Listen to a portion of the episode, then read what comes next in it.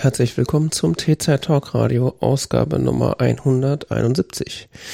Es ist Freitag, der 15. Oktober 2021 und mein Name ist Jan David Gude und mit mir im virtuellen Studio wie immer Johannes Heimann.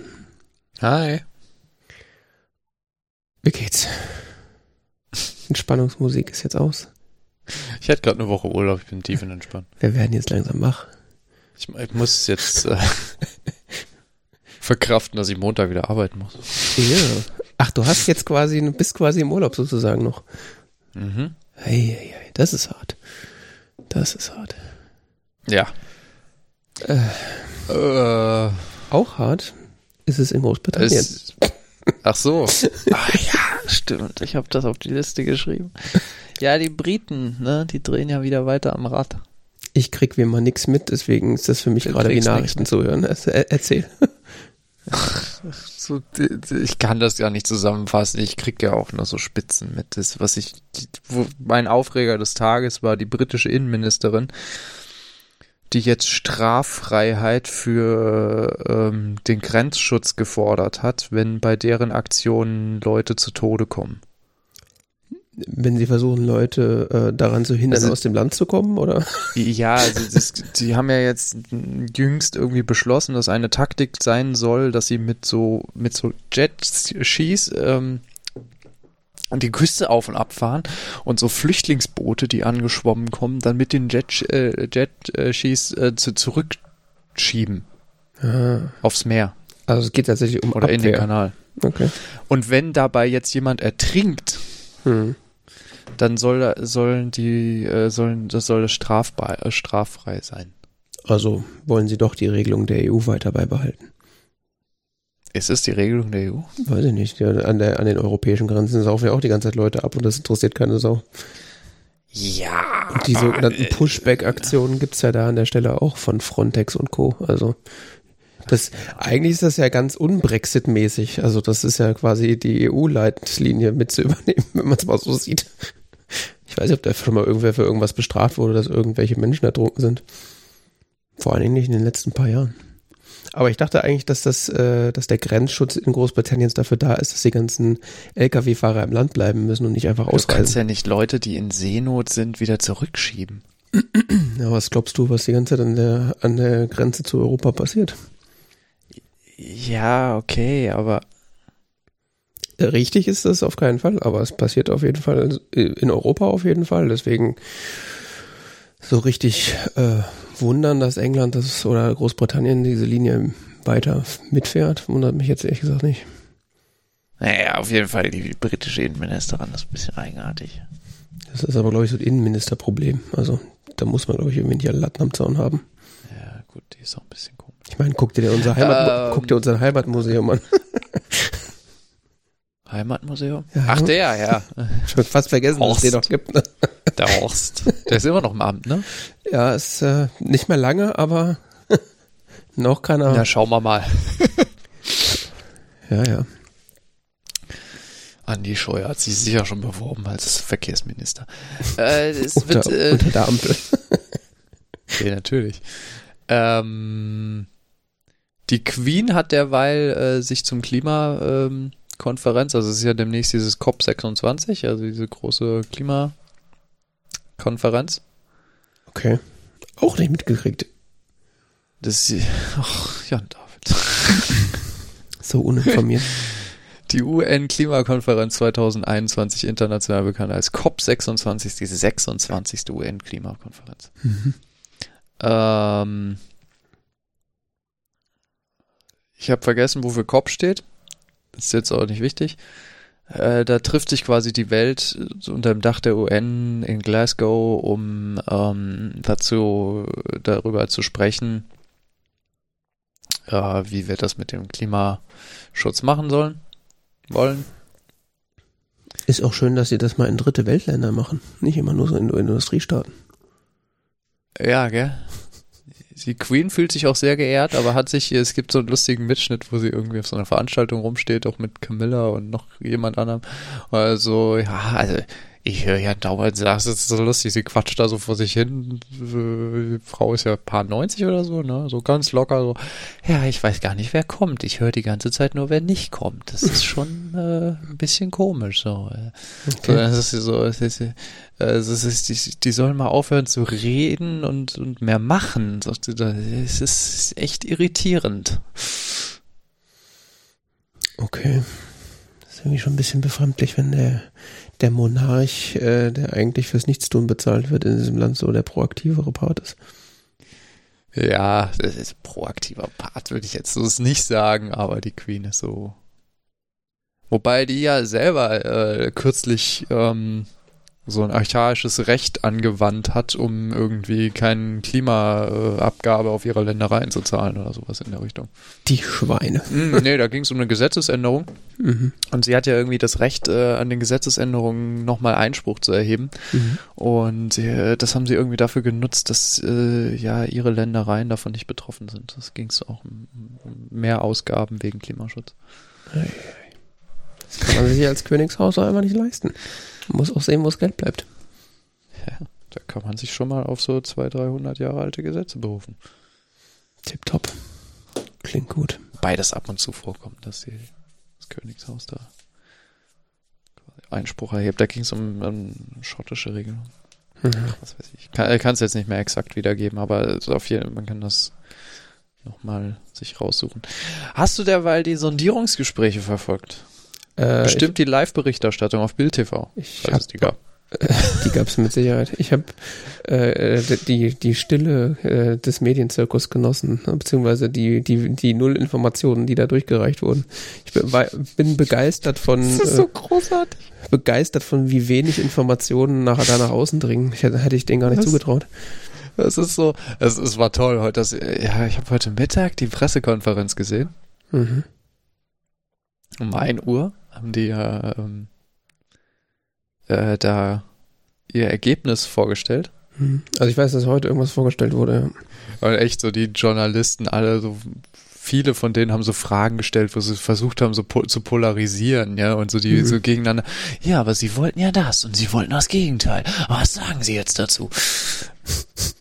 Und alle so in einer Reihe immer wieder, äh, ja, wir sind hier in Verhandlungen, wir müssen halt Kompromisse führen. Das heißt, man gibt und man nimmt, ne? Und so und ganz cool, also das ist ein schöner Politikstil, also. Ist man gar nicht mehr gewohnt, so Stil nee. so. Der Lindner hat sehr stark verkauft, die ganze Chose. Ja, wenn der irgendwas kann, dann verkaufen von Dingen. Der ist eigentlich ein Gebrauchtwagenhändler. Ich, ich, ich, ich sah in dem Moment so irgendwie äh, den Geist des, des klassischen Liberalismus hinter ihm aufsteigen und er so mit äh, glorreicher Musik im Hintergrund und keine Ahnung, wehenden Fahnen und so. Also es, ja. Es wird alles besser. Also sagen wir mal so, schlechter wird es auf jeden Fall nicht. Ja, also wenn du Herrn Lindners Rede vertraust, dann jetzt äh, Wow. Das hat mich wirklich, das hat mich rhetorisch beeindruckt. Also ja gut, aber das, also wir sind jetzt auch 16 Jahre auf einer rhetorischen Durststrecke unterwegs gewesen, die, äh, also ich sag mal, äh, alle, die Merkelschen Reden, das was ja schon, gilt ja auch schon äh, in Gemeinhin als Körperverletzung. Also dass die Frau sich so lange an der Macht, also unabhängig von ihrer Kompetenz, äh, dass die Frau sich in diesem, mit diesem Redestil so lange an der Macht gehalten hat, grenzt auch schon echt an ein Wunder. Also das ist ja, da, da tut jetzt wahrscheinlich jede Art von rhetorisch äh, für, äh, ansatzweise sinnvoll formulierten Sätzen, äh, es fühlt sich ja wahrscheinlich schon an wie so ein, weiß ich nicht, wie so eine Wohltat. ja, aber vielleicht so, ein Zeit, äh, vielleicht so ein Zeitphänomen, dass man so Ruhe haben wollte, so. ja, der, Politik der, ist alles in Ordnung es bleibt alles stabil. Der Deutsche hat jetzt 16 Jahre lang dafür gewählt, dass alles so bleibt, wie es ist. Und jetzt ist die Kacke am Dampfen und jetzt muss halt mal wieder was gemacht werden. Jetzt, äh ja, jetzt müssen wir wieder die Linken ran, damit danach die äh, Konservativen wieder die Karre an die Wand fahren dürfen. Ja, jetzt sind die Linken dran, die jetzt die, die, die, ja die Gesetze beschließen, die uns im Idealfall auf den richtigen Weg bringen und äh, dann kommen wir die Konservativen. Die dann zehn Jahre lang vorgeworfen werden. Genau, aber in, in, der Zeit sind dann die Konservativen wieder an der Macht, die dann sagen, ja, wir machen jetzt gar nichts mehr. Wir behalten jetzt den Kurs bei, aber wir machen jetzt gar nichts mehr. Und wir beschweren uns jetzt nur noch darum, dass, dass die SPD das Schlechte eingeführt hat. Genau. Wie war das? Bei allen wichtigen Entscheidungen stand die SPD auf der falschen Seite der Geschichte. Mhm. Zumindest in der jüngsten Vergangenheit, ja. Ah. Hat doch der CDU irgendein CDU-Mensch gesagt. ja, ja. Stimmt ja auch, er hat ja recht. Er hat ja, hat ja recht. Also die CDU, äh, die SPD stand in den letzten Jahren immer auf der falschen Seite, nämlich auf der Seite der CDU. nein, nein, es ging wirklich ums 20. Jahrhundert, was so, so, also er hat es so geframed, als wären die, die SPD wäre so ein Haufen Kommunisten, der irgendwie den Untergang Deutschlands planen würde oder so. Ganz komische Chose war das. Das war ja, noch ein Wahlkampf. Ja, ich erinnere mich. Ja. Apropos SPD. Oh Gott, was kommt denn jetzt? ich habe das Medienereignis des deutschen Fernsehens des Jahres gesehen. Diesen Jahres? Diesen Jahres. Okay. Aller Jahre. Okay. Kevin Kühnert und die SPD. Oh, jetzt springen wir aber. Okay, ja, okay. Ach komm, das ist schon, es wäre jetzt sonst Blödsinn. Der Kev Kühnert, ja. Künikev heißt er. Künikev? Künikev heißt er auf Twitter. Künikev, sein Film. Kevin Kühnert und die SPD. Kann man bei der ARD-Mediathek gucken, noch äh, bis. Ich hatte mich noch gewundert, da stand irgendwo, jetzt wird es nicht mehr angezeigt, irgendwo stand dabei, bis wann es verfügbar ist. Da stand irgendwie 2031 oder sowas. Oh, okay. Bis zum Kohleausstieg. Also man hat noch ein bisschen Zeit. Bis zum Kohleausstieg.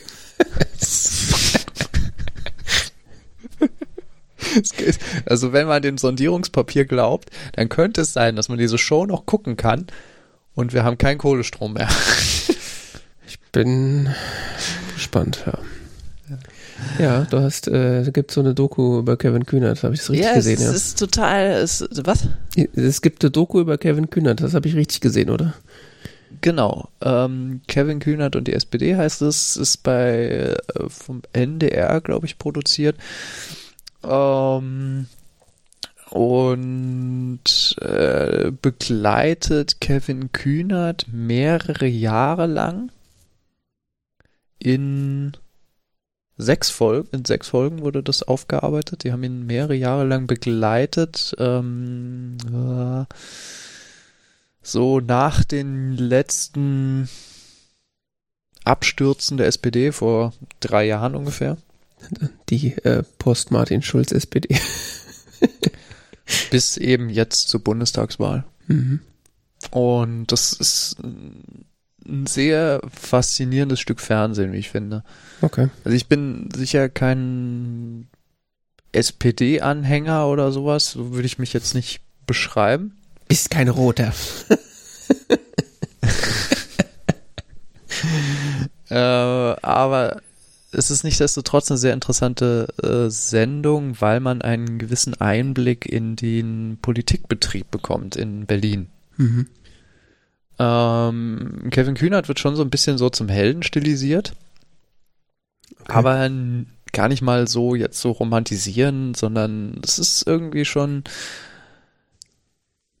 spannend zu beobachten, welche Rolle er innerhalb der SPD wohl einnimmt, zumindest so wie es diese Doku-Serie darstellt. Mhm. Er ist schon ein, hat sich vom Chef der Jusos hin zu einem relativ relevanten, äh, wie sagt man auf Deutsch, auf Cornerstone so entwickelt? Ich glaube nicht, dass es da eine adäquate deutsche Übersetzung für gibt. Aber verstehst, was ich meine? Also so. Ja, ein Eckpfeiler. Ja, Eckpfeiler. Er gehört so, er gehört so zu diesem System anscheinend sehr integral dazu. Man sieht jetzt wenig so quasi von anderen, also es wäre jetzt interessant, andere Perspektiven von anderen wichtigen Politikern der SPD zu sehen, um halt diese Partei besser zu verstehen. Aber trotzdem kriegt man schon so einen Einblick zumindest in die SPD. Zwar sehr durch seine Brille gesehen, weil, wie gesagt, die Doku-Serie begleitet ihn und ist, er ist in jeglicher Szene zu sehen. Mhm. Ähm, Es ist so ein bisschen so wie so ein Reality-Format oder sowas. Aber nicht so platt gemacht, sondern wirklich interessant irgendwie. Okay. Und äh, folgt einer durchaus ansprechenden Dramaturgie. Okay. Ja, irgendwo hatte ich davon schon gehört, dass das ganz gut sein sollte, aber ich weiß nicht mehr wo. Ja, das, kann man, ich, ich fand es spannend, also wirklich. Sechs Folgen hast du gesagt, ne? Mhm. Ah, wie viele? Ja, sind insgesamt so drei Stunden Material. Ah, okay. Mal eine halbe Stunde eine Folge. Also ein Herr der Ringe-Film, das ist quasi nix. Ja. Okay, interessant. Also wenn man sich so für die Berliner Politik interessiert, ähm, ist es sehr zu empfehlen. Und wahrscheinlich auch relativ zeitkritisch so, oder? Also hat das viel mit der Wahl sozusagen jetzt zu tun und auf den, äh, den Ausgang oder ist das eher davon losgelöst? Ja, die Bundestagswahl 2021 ist halt die letzte Folge oder quasi seine persönliches Erleben der Monate bis zur Bundestagswahl, beziehungsweise dann die eigentliche Bundestagswahl, ist halt die, der Inhalt der letzten Folge, aber das ist äh, mehr so ein Punkt in dieser Geschichte. Also man kann das sicher auch noch im halben Jahr gucken oder in einem Jahr oder so und dann ist es immer noch interessant, quasi, weil eben so die Entwicklung der Partei nachgezeichnet wird und wie halt die SPD auch über tatsächlich mehrere Jahre hinweg jetzt aus dieser tiefen Krise sich herausgearbeitet hat. Hm. Hat sie? Also wird es gezeigt, wie sie sich da rausarbeitet oder? Naja, du kriegst zumindest so diesen Eindruck meines Erachtens von durch die Serie vermittelt. Ähm, Weil gefühlt war ja jetzt Dass gerade mit dem Wahlergebnis selbst, selbst die SPD überrascht, dass sie Stimmen bekommen haben. ja, ja, weil sie aber, glaube ich, auch eine gewisse Demut angenommen haben. Hm. in den letzten Jahren. Also sie sind. Ich habe so das Gefühl, dass sie dann ein anderes Selbstverständnis entwickeln als, als Partei. Interessant. Und auch das mitunter geformt durch so jemand wie Kevin Kühnert, aber natürlich auch durch die momentanen Parteivorsitzenden und andere Strömungen, die in der Partei, die quasi sich nur in so einer Person wie Kevin Kühnert eben dann zuspitzen lassen. Er ist dann halt so die Galionsfigur, die Mhm. er auch, glaube ich, gerne also sein möchte, quasi so eine Bewegung ähm, verkörpern Mhm. ähm, und auch gleichzeitig auch irgendwie führen. Mhm. Das ist, ist, ist schon sehr faszinierend, äh, auch zu beobachten, wie das so anscheinend in, innerhalb einer Partei funktioniert. Oder zumindest innerhalb der SPD. Kann ja sein, dass die Grünen oder die CDU intern ganz anders funktionieren. Davon gehe ich sogar aus. Also, Ja. Okay. Also es macht quasi den Anschein, dass sich die SPD in den letzten äh, drei Jahren tatsächlich verändert hat und nicht nur äh, Olaf Scholz angefangen hat, die Merkel-Raute zu zeigen und dadurch mehr Stimmen bekommen haben. so vermittelt es zumindest diese Reportage oder Doku-Serie. Interessant. Weil das war bisher jetzt meine, so zum Wahlausgang, beziehungsweise zum quasi-Wahlsieg der SPD, war so meine Arbeitsthese bisher. Ja gut, die haben halt, fanden die Annalena, äh, das war halt irgendwie, das geht nicht und der Laschet war zu peinlich und dann muss es halt der, der andere sein, der Dritte, der übrig bleibt. Äh, nee, ich glaube, dass die SPD tatsächlich, also man merkt so Veränderungen wie, wie war das, ein Viertel der neuen, äh, der Abgeordneten der SPD-Fraktion im Bundestag sind jetzt Jusos. Mhm. Die haben eine, in ihrem Programm eine etwas linkere Richtung durchgeschlagen. Mhm. Ich glaube, die, da bewegt sich was zu so einer anderen Selbstverständnis. Du meinst, die viel beschworene Erneuerung, die bei der CDU jetzt gerade gefordert wird, ist bei der SPD gerade schon in vollem Gange sozusagen. Ja, ja, das glaube ich schon. Interessant. Ich glaube, dass die SPD tatsächlich jetzt ein, ein Zukunftsentwicklungspfad äh, eingeschlagen hat mhm. Und so erste Schritte quasi man jetzt so sieht ähm, für eine Stabilisierung, würde ich es mal nennen. Mhm.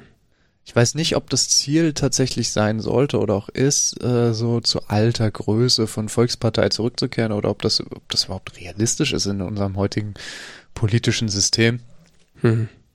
Ob das überhaupt ein Ziel sein kann, ob das realistisch ist und so, ich würde ich persönlich bestreiten, aber ich bin auch kein Politikwissenschaftler. Ähm, Ja, ich sag mal so, so, so ungefähr, wenn, wenn sie nochmal so, noch mal so 10% zulegen, dann sind sie ja fast wieder bei der Größe der alten Volkspartei. Und das, das würde ja schon reichen, wenn quasi die Faschos aus, äh, aus dem Bundestag fliegen. Dann sind ja wieder 10% der Stimmen frei, so nach dem Motto. ey, die äh, nehmen ja dann die neuen Faschos, ja so. Ja, ich hoffe nicht, aber Das ist zumindest das ist ja deren Ziel irgendwie. Die Union sagt ja von wegen, äh, es gibt ja tatsächlich Unionspolitiker, die meinen, sie können die nächsten Wahlen gewinnen, wenn sie rechts von sich weiter fischen. das, guck dir die, Friedrich Merz ist ein Auswuchs davon. Also, Siehe Julia Klöckner. ja gut, die Frau ist ja sowieso Merk Ja. befreit von und, und äh, jenseits von Gut und Böse in jeder Hinsicht. Also, Oder Friedrich Merz oder Philipp Amthor oder wie sie nicht alle heißen. Ja. Philipp Amthor kommt übrigens auch mal kurz vor. Ich glaube, den Ausschnitt habe ich gesehen. Das Nee, ist nee, großartig. oder? Hab ich, Ja, den das Ohr ablabert. äh, oder? Also, ja, ja. hm, hm, hm. Und er quatscht und quatscht und quatscht. Das ist echt. Ja, Philipp Amthor. Ja, äh,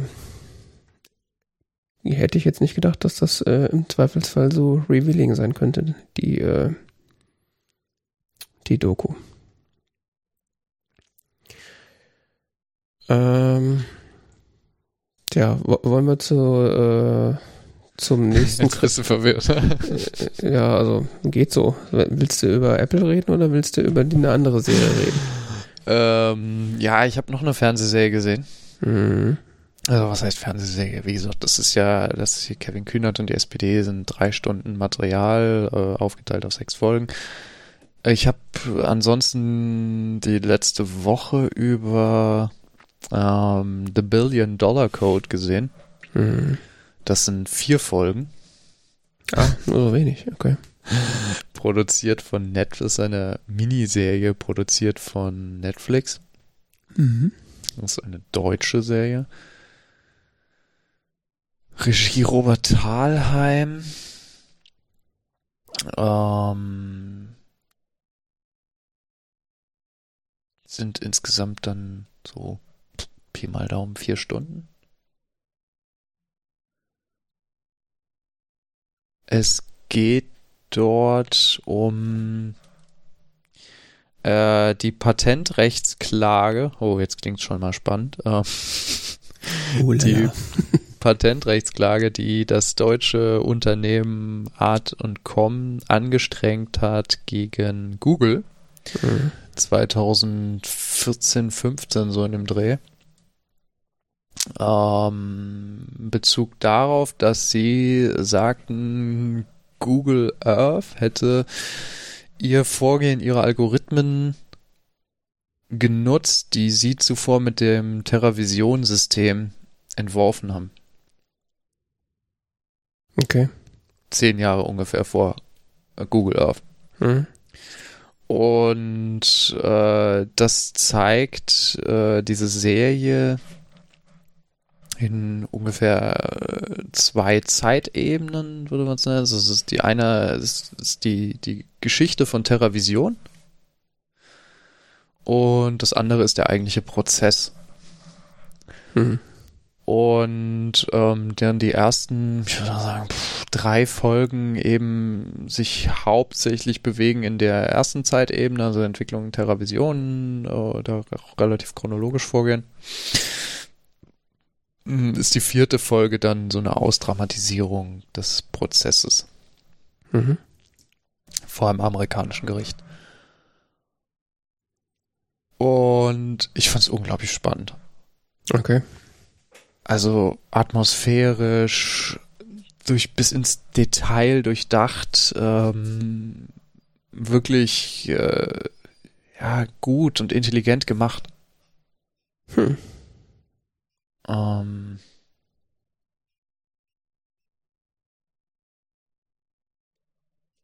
Das ist interessant, weil äh, ich habe den Trailer dazu gesehen und der, gut, vielleicht lag das auch an meiner Tagesverfassung, aber der wirkte irgendwie so, ja, ist halt irgendwie so ein Softwarebuden-Hacker-Film, aber halt so mehr auf der Cringe-Seite. ja, dachte ich am Anfang auch, aber dafür ist es irgendwie dann doch zu gut gemacht. Hm. Ähm, ich war da drauf gekommen, interessanterweise, weil der Tim Pritloff hatte sowas getwittert. Ähm, nein, nein, jemand in meiner Twitter-Timeline hatte retweetet ein Video, wo Tim Pritloff auf der Cebit oder sowas äh, irgendwann in den 90ern TerraVision vorgestellt hat, einem Reporter vom NDR. Mhm. What the fuck ist das denn? und dann, dann so weitergeklickt da und so, ach, da gibt's eine Serie jetzt. Und dann habe ich auch Pavel Meyer gesehen, ähm, der ja auch äh, da äh, beteiligt war, zumindest der, also der äh, ähm, Pavel Meyer hat so einen kleinen Thread auch dazu geschrieben gehabt, äh, was er zu dieser Serie denkt. Und er war ja einer der zentralen Entwickler von TerraVision Hm. der auch in The Billion Dollar Code quasi dargestellt wird. Also Billion Dollar Code nimmt, basiert tatsächlich auf realen Ereignissen und nimmt, äh, äh, dramatisiert die etwas. Mhm. Natürlich. Also es gibt bestimmte Aspekte, die es einfach äh, laut Pavel so nicht gegeben hat. Ähm, aber sie machen das sehr geschickt, sagt er, sehr äh, vernünftig. Ähm, sie führen auch äh, die Serie dreht sich im Wesentlichen um zwei Figuren, einen, einen Gestalter und einen Entwickler. Mhm. In Wahrheit waren es zwei Gestalter und zwei Entwickler, äh, die eben dann in diesen Figuren da zusammengeführt werden. Mhm. Und er heißt nicht Pavel Meyer, sondern Juri Müller dann. Oh Mann. Und hat eine ähnliche Frisur wie Pavel auf alten Fotos und auch so Hosenträger. Würde mich immer interessieren, warum sie die äh, Figur anders benannt haben. Äh, weil Pavel das nicht wollte. Okay. Also, oder weil sie es auch selber nicht wollten, weil sie halt eben. Also er wurde dazu gefragt, ob er das, ob das okay wäre für ihn. Er hat das abgelehnt. Mhm. Und aber die Macher haben dann auch selber entschieden, dass es äh, oder haben auch sind dann von sich aus wohl auch ähm, hatten auch gemeint, dass das besser wäre, Mhm. ähm, weil sie dann ein bisschen freier sind in der Dramaturgie, Okay. nicht so diese diese klare Assoziation dann setzen. Ja, gut, ist auch am Ende wurscht, wie die Leute heißen. Also. Solange es noch um Google geht. Und nicht um Huli.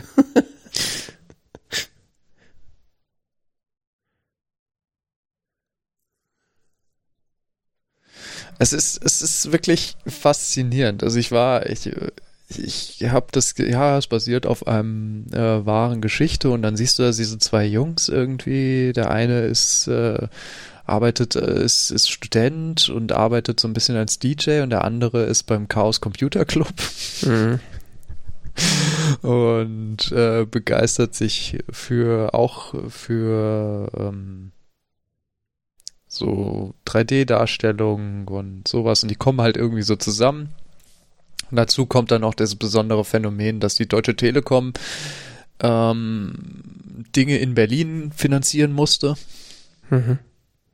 Weil sie eben Berlin technologisch fördern sollten. Per Gesetz, damals als Staatsunternehmen und dann kommt das alles irgendwie so zusammen und dann ist da plötzlich viel Geld und äh, viele Ideen und äh, die bauen dann tatsächlich ein System, in dem man die Erde so wie in Google Earth angucken kann und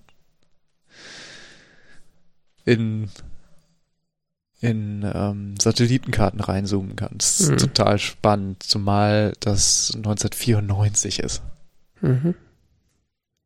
Erstpräsentation in Kyoto Ende 1994. Das ist schon wow. Tja. Damit ich hatte null Ahnung davon. Ich habe davon noch nie gehört vorher. Echt? Also es kann sein, also ich weiß, dass mein Vater irgendwann mal mir als, da war, also da war ich noch nicht sonderlich alt, äh, so Satellitenkarten auf CD oder irgendwas hatte. Und ich weiß nicht, ob das TerraVision war oder ob das äh, irgendwie einfach nur so halt Satellitenkarten waren, die man halt sich so angucken konnte, wo man halt auch aber so relativ nah ranzoomen konnte. Ja, wenn ich es richtig verstanden habe, war das Hauptproblem am Anfang von TerraVision, dass es eben nur auf sehr teuren Computern lief. Mhm. Und ich weiß, dass äh, Tim Pritloff die Geschichte oder einen Teil dieser Geschichte schon mal irgendwann bei in der Freakshow beziehungsweise früher bei Mobile Max erzählt hat, weil daher kenne ich das auch alles. Also äh, ich habe quasi diesen Trailer zu, zu dieser Serie geguckt und so, ach, guck mal da, Geschichte über Pavel. nee, das habe ich so, da ich die Freakshow und sowas nicht so regelmäßig höre. Ja, das ist auch schon ewig her. Also ich bin mir das bestimmt auch schon wahrscheinlich zehn Jahre her, dass ich das gehört habe. Mhm. Also, also dieser Teil mit dem, äh, mit, mit dem äh, Lawsuit zum Beispiel, den, das wusste ich gar nicht. Aber das scheint jetzt auch eine relativ neue äh, Geschichte zu sein, wenn das irgendwie 2014 ja, ah. in der Serie wird so dargestellt, dass sie halt äh, angeblich relativ lang gebraucht haben, um jemanden zu finden, der sie überhaupt vertritt, weil das ist halt so ein Thema mit dem Patentrecht und mit was große äh, Technologieunternehmen wie Google eben in den 90ern, frühen 2000ern gemacht haben, dass sie eben so kleine Technologieunternehmen ausgetrickst haben, so dass sie quasi nicht, dass ihre Patente quasi wirkungslos waren. Ja, und dann ist ja auch noch so, äh, dann kannst du ja mal als äh, Du musst halt mal jemanden finden, der dann Google äh, verklagt. ja, genau. Also die haben, die haben damals wohl in frühen Phasen schon. Ich habe den Trick nicht ganz verstanden. Es scheint was mit dem amerikanischen Patentrecht zu tun zu haben. Ähm, auf jeden Fall hatte laut der Serie ähm, Art.com eine besondere Form von Angebot an Google geschrieben, dass eben die Möglichkeit einer Patentklage dann tatsächlich ergeben hat. Es, es wäre ansonsten nicht möglich gewesen. Aber ich weiß nicht, wie viel Wahrheit da dran ist. So klar lässt sich das auch alles nicht rausfinden. Es gibt, ich habe jetzt auch spontan nicht so wirklich viele gute Zeitungsberichte äh, dazu gefunden. Mhm. Ähm, ich würde sagen, vor fünf, sechs Jahren war die Stimmung irgendwie noch ein bisschen anders bei sowas. Ich glaube, dass heute Google es wahrscheinlich schwerer haben, weil inzwischen die Kritik an Google lauter ist. Hm. Und die nicht mehr so als die Weltretter gelten oder so, oder die klugen Ingenieure aus äh, Kalifornien, die irgendwie äh, so tolle Sachen entwickeln. Mhm. Aber in Deutschland ja sowieso noch nie. Ja, das, das ist ein interessanter, übrigens Deutschland ist ein interessanter Aspekt, also wie das auch so dargestellt wird, dass die, ach ja, da kann man dann so mit Technik und so, nee, äh, äh die Deutsche Telekom und sagt, nee, wir glauben nicht, dass sich das mit diesem Internet durchsetzt. Mhm. das ist großartig. Oder wie, wie heißt das nächste Meeting, was wir haben? Teletext. Ah ja. Bildschirmtext, Bildschirmtext, ja. Gut. Wir reden jetzt über Bildschirmtext. Was dann das ein bisschen komisch ist, weil Bildschirmtext jetzt keine Technologie ist, die in den 90ern entwickelt wurde, zumindest. Ja, aber bestimmt noch verkauft wurde. Also. Ja, ja, natürlich, verkauft schon. Und man muss auch bei Dinge reden, die also, noch verkauft werden. Also. Schon in den Anfang der 80er eingeführt. Hm. Ja, das klingt da alles äh, besser, als ich gedacht habe, ehrlich gesagt. Vielleicht muss ich mir das auch noch angucken. Also, es ist eine spannende Darstellung in zwei wesentlichen Aspekten, um das nochmal zusammenzufassen. Das eine ist so ein bisschen Technologie, Computertechnologie-Szene Berlin 90er Jahre. Mhm. Da und die Atmosphäre des Ganzen und diese frühen Startups und Internetetablierung und sowas. Und Beginn Dotcom-Blase und sowas. Mhm. Und das andere ist ein spannendes Gerichtsdrama. Hm. und äh, amerikanisches Rechtssystem und so, eine, so, so ein Jury-Verfahren und sowas. So ein Spaßgericht halt. Ja, es, es wird sehr äh, detailliert dargestellt, was so die Verfahrensweisen in, in so einem Prozess, in so einem Jury-Prozess sind und Mhm. ja, so, welche Rolle es zum Beispiel spielt, wie ein ähm, Zeuge auftritt Mhm. und sowas. Also es, äh, es wird so auch herausgearbeitet, worauf die, die Anwaltskanzleien dann ähm, fokussieren in ihrer Arbeit. Fand ich spannend. Interesting. Ja, ich habe ja bald etwas länger Urlaub, vielleicht gucke ich mir das nochmal an. Äh, ja. Wolltest du jetzt noch über deine Apple-Geschichte Wir reden? können, wir können ja so als kleinen Übergang zum Technikteil. Wir haben Technik. Kurz, ja, klar. Äh, ich muss sagen, ich habe eine sehr positive Erfahrung mit Apple gemacht. Aha. Ich hatte mein Smartphone, Hast du auch ein Huawei? mein Huawei. Ein Huawei, sagt man doch. Huawei. Huawei heißt, glaube ich, ne? Nee, richtig heißt es, glaube ich, Huawei, aber, aber die Firma selber sagt ja in ihren Werbespots selber Huawei, weil sie wissen, dass der, dass der Deutsche das sonst nicht auf die Kette bekommt. Dass der Deutsche sonst nicht weiß, von was sie reden, ne? Huawei? Was? Ich habe ein Huawei. Was wollen Sie von mir? ja, also hast dann Huawei bei Apple eingeschickt, oder wie jetzt? Ja, genau. Ähm, mein Telefon hat schon seit längerem in den Einstellungen gesagt, du, deine Batterie braucht Service. Echt? Mhm. Krass. Wie alt ist denn dein iPhone? Weiß ich nicht, wann kam das iPhone 8 raus? Oh Gott. Hey Siri, wann kam das iPhone 8 raus?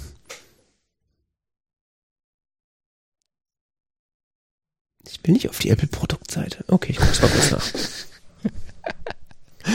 Auf jeden Fall, äh, das hat das angezeigt. Dass, äh, ähm, die jüngeren iOS-Versionen zeigen ja in den Einstellungen ein, ähm, wie wie das Tele, wie die Batterie so steht, Restkapazität. welchen Zustand so. die hat. Ja. Und äh, da zeigt das Service an und dann konntest du direkt so anklicken ähm, oder Gut. antapsen auch. Äh, jetzt hier, äh, wenn du Hilfe brauchst, hier, Mhm. dann kommst du direkt auf die Apple Service-Seiten und so und ja, dann kannst du dein Telefon abholen lassen von UPS Mhm. oder kriegst so eine Karton zugeschickt und so und ich wollte das erst so noch Backup machen in Ruhe und sonst was, da soll ich mir so einen Karton zuschicken lassen und habe das dann damit eingeschickt. Mhm. Ich habe das am Dienstag dieser Woche mittags zu UPS gebracht. Mhm. Am Donnerstagmorgen war es wieder da. Das kann man ja fast aushalten. Das hatte ich nicht mit gerechnet, nachdem sie geschrieben haben, ja, das dauert irgendwas zwischen fünf und zehn Tagen. Fünf und zehn. Und krass. Also iPhone 8 ist übrigens von 2017, September 2017 ist rausgekommen. Ja, okay. Dann äh, es wundert mich das nicht, dass der Akku dann mal sagt, so, hey, wie wär's mal mit einem neuen? Ja, sehr. Krass. Das war spannend. Also Mittwochmorgen stand dann da auf der Webseite, ja, wir haben es jetzt gekriegt hier in Tschechien. Mhm. Ganz, ganz am östlichen Ende von Tschechien. Mhm. Und äh, mittags stand dann auf der Webseite schon, ja, wir schicken es jetzt zurück. Okay. Und dann kam es mit DHL Express zurück am nächsten Morgen. Und bist du sicher, dass es das gleiche Telefon nochmal ist? Oder? Ja, ich habe schon so das Gefühl, es hat die gleiche Staubschicht zwischen Display und Kram. Äh, also, äh, hast du es da gelöscht hingeschickt? Oder? Ja, ja, klar. Okay. Ja, hätte sein können, dass das ja, das, das war auch nochmal spannend. Ich habe da so ein Backup gemacht auf dem Mac mhm. Ein Gott. verschlüsseltes Backup? Auf dem Mac. Das ist ja der Wahnsinn. Ja, weil das dann die Passwörter und so mitspeichert. Mhm. Ähm, und dann wieder Einrichtung und so war völlig schmerzlos. Krass. Das Einzige, was jetzt nicht wieder spontan ging, war irgendwie diese Packstation-App. Aber Gut, aber die geht ja auch Das- manchmal so einfach nicht. Also. das war so wirklich das harmloseste überhaupt. Ansonsten, ich weiß es nicht. So Banking-Apps haben auch nicht rumgejammert, dass sie auf einem neuen Gerät installiert wurden und irgendwie dann neu Äh, aktiviert so werden. selten auf, keine Ahnung. ja, weil ich, also ich weiß noch, als ich das letzte Mal mein Telefon gewechselt habe, also neues äh, gekriegt habe, dass dann ich irgendwie zum Beispiel bei der ING einen PIN eingeben musste, also so einen TAN, einen TAN eingeben musste, so hier, mach mal neues Gerät oder was. Also ist jetzt die Frage, ja, ob man das stimmt, als die neues... wollen meinen Aktivierungsdingsbums. Ja, die, das ist dann das Ja, da Problem. muss ich mich mal in Ruhe beschäftigen. Ja, das wäre es gut, wenn du das nicht jetzt machst, ja. äh, ja, und wieso hast du dich äh, für Apples äh, Austausch-Reparaturservice entschieden? Ich erinnere, wenn ich mich richtig erinnere, hast du ja bei deinem alten iPhone 5 oder was das war, selber den Akku getauscht, oder? Ja, damals hat es auch noch gefühlt 200 Euro bei Apple gekostet und jetzt kostet es irgendwie 60 bei dem Telefon. Echt, war das damals teuer? Es war extrem teuer und es war auch äh, schwierig und komisch und äh, sonst was. Okay. Also es war nicht so bequem wie heute. Es war ja wirklich völlig schmerzfrei. Du kannst es, das ist, ja, wofür möchtest du Service? Tippst das Telefon an, was, was soll gemacht werden? Batterie ist kaputt, okay, wir schicken dir Karton. Schickst du zurück und kostet 60 Euro Batterieaustausch. Okay. Nicht schlecht, nicht schlecht. Und äh, die, das iPhone 5, was ich damals zerlegt hatte, kann man leichter zerlegen als das iPhone 8. Ja, stimmt. Ich glaube, bei den, bei diesen, bei den Sechsern und alles, was so danach kam, war das wieder ein bisschen schwieriger. Also die Batterie ist zum Teil, soweit ich mich erinnere, ich will jetzt nichts Falsches erzählen, aber soweit ich mich erinnere, ist die auch festgeklebt. Das heißt, du musst sie dann erstmal wieder lösen äh, und dann hast du noch das Thema mit ähm, der Wasserdichtigkeit, Hm. Ah, Ja, Dass da stimmt, die so sind jetzt ein- alle wasserdicht. Ja, ja, das dass da so ein, so ein Spezial äh, nochmal reingeklebt wird, so quasi am Rand des Telefons. Ja, ja, ich erinnere bevor mich. es wieder zusammengedrückt wird und sowas. Ich, ich hatte mir die Mhm. iFixit-Anleitung angeguckt, aber das war mir alles viel zu viel. Ja, ja, nee, seit Ich das- habe gefühlt Stunden an Zeit investieren müssen. Also das war mir. Jetzt, wo du es sagst, erinnere ich mich. Ich habe da ja schon bei mehreren Reparaturen davon zugeguckt. Das ist, äh, da wird Und so ein, so ein Dann Gummi hast du neu noch den. Aspekt. Ja. Und dann hast du noch den Aspekt, habe ich jetzt überhaupt eine Originalbatterie und sonst was und mit so Akkus im Online-Kaufen habe ich teilweise sehr unterschiedliche Erfahrungen gemacht. Also ich habe sehr gute Akkus schon bekommen, ich habe aber auch schon so Betrugsdinger bekommen und so. Und Ja, ja. Nee, also ich würde auch Das nie empfehlen, irgendwie- irgendwie so äh, shady Akkus zu kaufen. Meine Empfehlung wäre sowieso immer, sich von Apple den Kram selber reparieren zu lassen, weil im Zweifelsfall fassen die halt auch dein Gerät nie wieder an, wenn du daran selber rumgedoktert hast. Also auch Ja, wenn du ja, es halt irgendwie ja. länger benutzen willst. Ja, das Nein. Thema ist bei Akkus ist, ich will nicht, dass der irgendwann explodiert. Ja, ja. Also, Und billige Akkus sind halt echt nicht ungefährlich. Ja, ich meine, auf der anderen Seite, Apple äh, nimmt dir natürlich auch, also die 60 Euro, die du da bezahlst, sind dann wahrscheinlich am Ende immer noch irgendwie äh, 80 Prozent Reingewinn für Apple, was die Teile Ja, und die. Arbeitszeit angeht, aber äh, äh, du weißt halt nie, ist der, ist der Akku, den du jetzt bei AliExpress kaufst, aus der gleichen Fabrik von, wie lief, wäre der von Apple oder halt nicht und was ist das, warum ist der so billig und naja, hätte Ja. ich auch keinen Bock drauf, ja. Ja, aber hättest ja auch eigentlich einfach ein neues iPhone kaufen können, ne? Ist doch gerade rechtzeitig gewesen, so eigentlich jetzt. Hättest du jetzt äh, iPhone 13, Ja. Ping-Pong. Ich weiß, habe ich auch lange drüber nachgedacht, aber auf der anderen Seite ist es so, es funktioniert doch. Es funktioniert doch einfach. Es ist schnell, es funktioniert gut, es ist, es funktioniert. Was soll man da machen? Also, Ja, ja, schon klar. es, es wäre mir für Verschwendung vorgekommen, weißt du? Ja. Ich hatte Wir müssen doch jetzt irgendwie zu weniger Konsum und mehr Nachhaltigkeit kommen irgendwie. Und ich mir jetzt ein neues iPhone kaufe, ja, das ist toll, das hat dann nochmal einen Ticken bessere Kamera und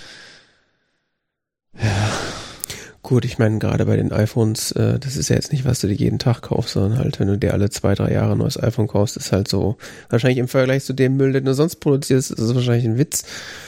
Äh, aber ja, ist natürlich grundsätzlich. Ja, natürlich. Natürlich, aber es ist wieder so ein Teil Elektroschrott und es sind nochmal für mich auch halt, keine Ahnung, Schlagbumm 1000 Euro oder so, Ja, ja, ist klar. die ich von meinem Lebenseinkommen abziehen muss für so ein Telefon. Ja. Das, das gleiche Problem hatte ich bei meinem letzten iPhone ja auch. Also ich habe ja vor, vor dem, ich habe jetzt gerade einen 12er und das, was ich äh, davor hatte, da war ja ein 10er und äh, das war auch eigentlich immer noch einwandfrei. Der einzige Grund, warum ich da neues gekauft habe, ist, weil ich halt die Kamera, also eine bessere Kamera haben wollte. Und das ja, ist du machst halt, ja wirklich gern Fotos, das mache ich halt nicht. ja, also mittlerweile ist irgendwie meine Fotomediathek so 100 Gigabyte groß. Also da sehe ich dann auch jedes Mal so, Ja. ja, okay, ich benutze die Kamera wirklich. Ja, ja, ich weiß, das machst du ja wirklich gern, aber äh, ich, keine Ahnung, ich fotografiere mal ein Schild, was ich mir merken muss oder Ja. so. Also, das ist, ähm, das war höchstens beim alten iPhone 5 war das doof, weil da ist inzwischen so Dreck in der Linse. Ja gut, also ich meine, zwischen, zwischen Linse und, und Gehäuse. Das, das geht aber beim iPhone 8 nicht, weil das anders gebaut ist und und ein anderer Aspekt, der mir noch so im Kopf rumschwirrt, ist, das iPhone 8 hat halt noch so einen Fingerabdrucksensor und ja, da habe ich nicht diesen Quatsch im Supermarkt mit, äh, ja, stimmt. wie bezahle ich jetzt eigentlich? Ja, ja, das stimmt. Das mit der Maske ist, äh, das hätte Apple das vorhersehen können, dass äh, das irgendwie äh, drei Jahre oder zwei Jahre nachdem sie dieses Face ID einführen, die ganze Welt nur noch mit Masken rumrennt. Hätten sie es wahrscheinlich nicht gemacht. Mhm. Ja.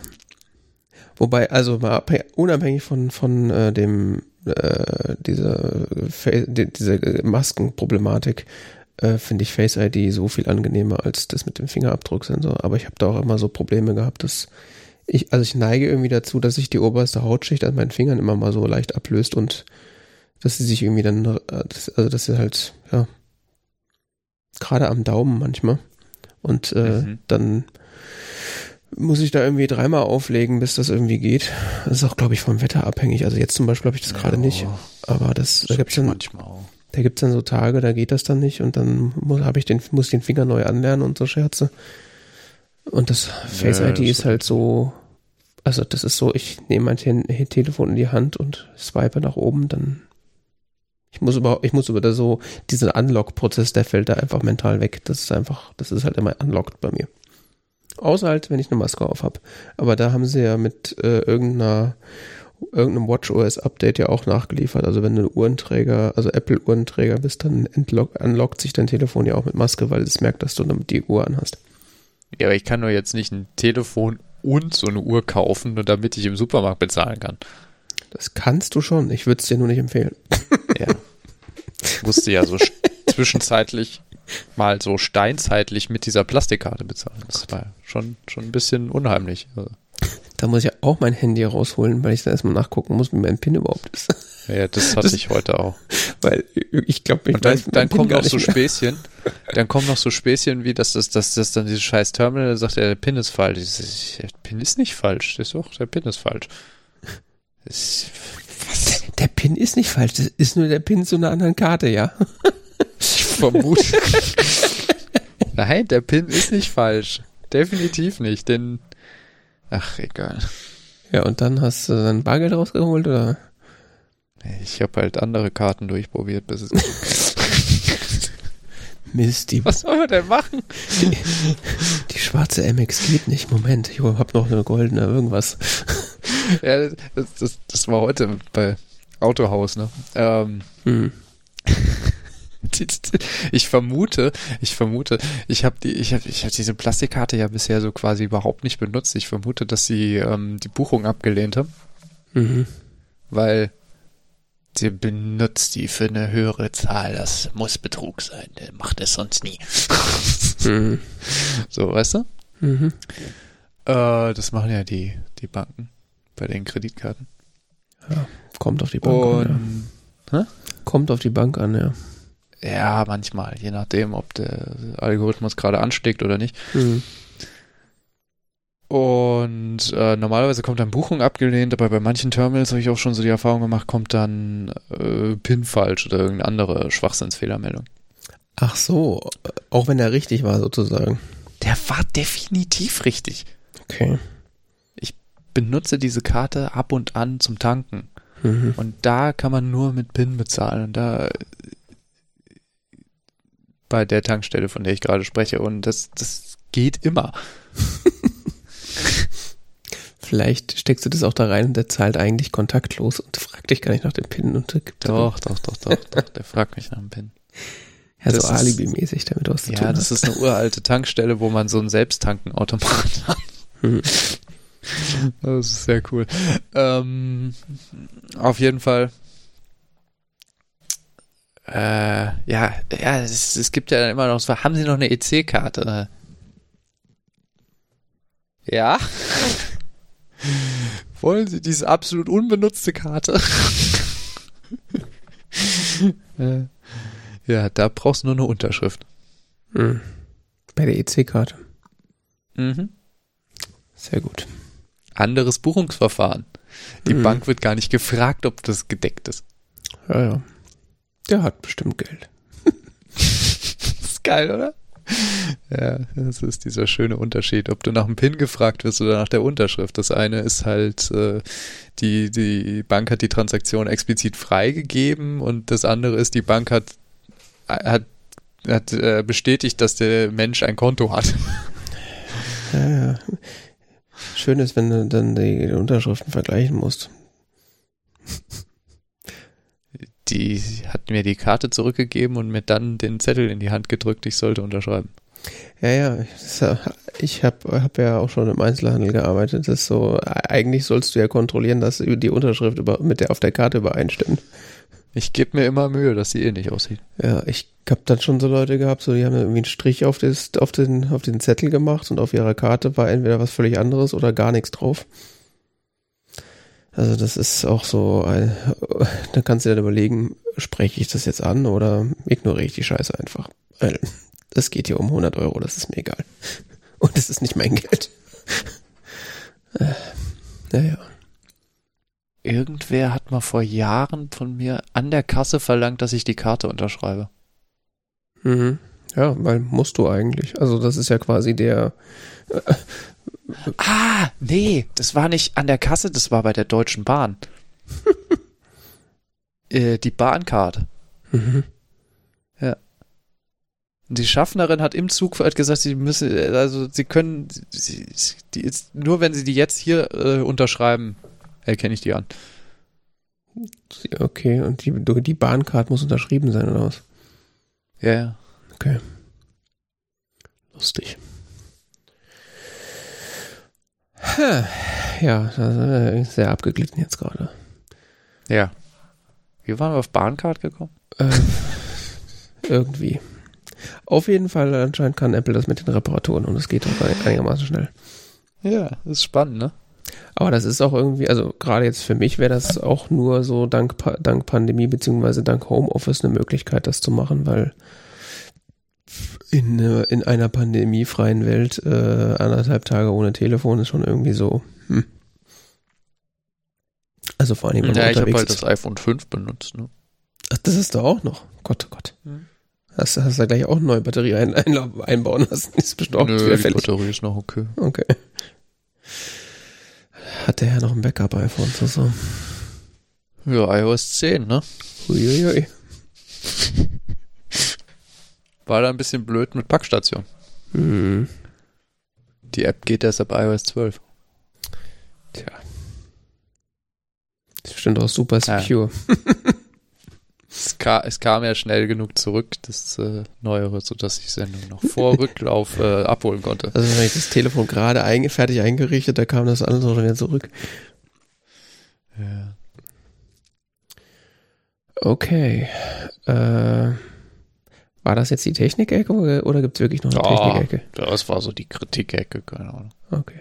Konsumkritik oder so. Und äh, jetzt sprechen wir über Gaming oder was ist jetzt so angesagt? Weil, äh, Wolltest du doch, oder? ja, ja. Du hast doch hier Gaming. Äh, Gaming-Ecke. Die Gaming-Ecke. ist, ist das eine Unterabteilung von Konsumkritik oder? Ach, was weiß ich. Wir machen heute. heute ist eh alles egal. Da sollten wir uns in eine, in eine tiefere philosophische Diskussion einlassen. Wichtig ist filmisch, filmisches Duell. Also ich weiß nicht, worüber du eigentlich äh, reden willst. Ich habe äh, kann berichten für die Nachwelt, dass ich Dragon Age Origins fast durchgespielt habe. Mhm. Ich scheitere am Oberend-Macker. Äh, Macker. Kläglich. Kläglich sogar, okay. Ich habe es ein halbes Dutzend Mal versucht und dann brauchte ich mal Distanz. Mal was anderes.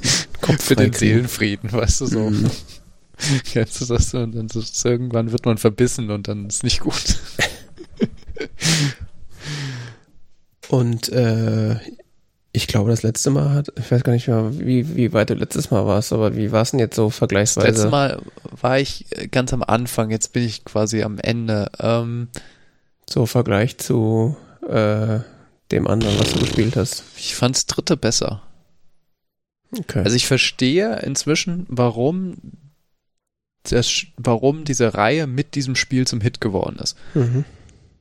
Aber ich würde tatsächlich sagen, dass das dritte besser ist, auch wenn ich da wahrscheinlich von Fans für angegriffen werde.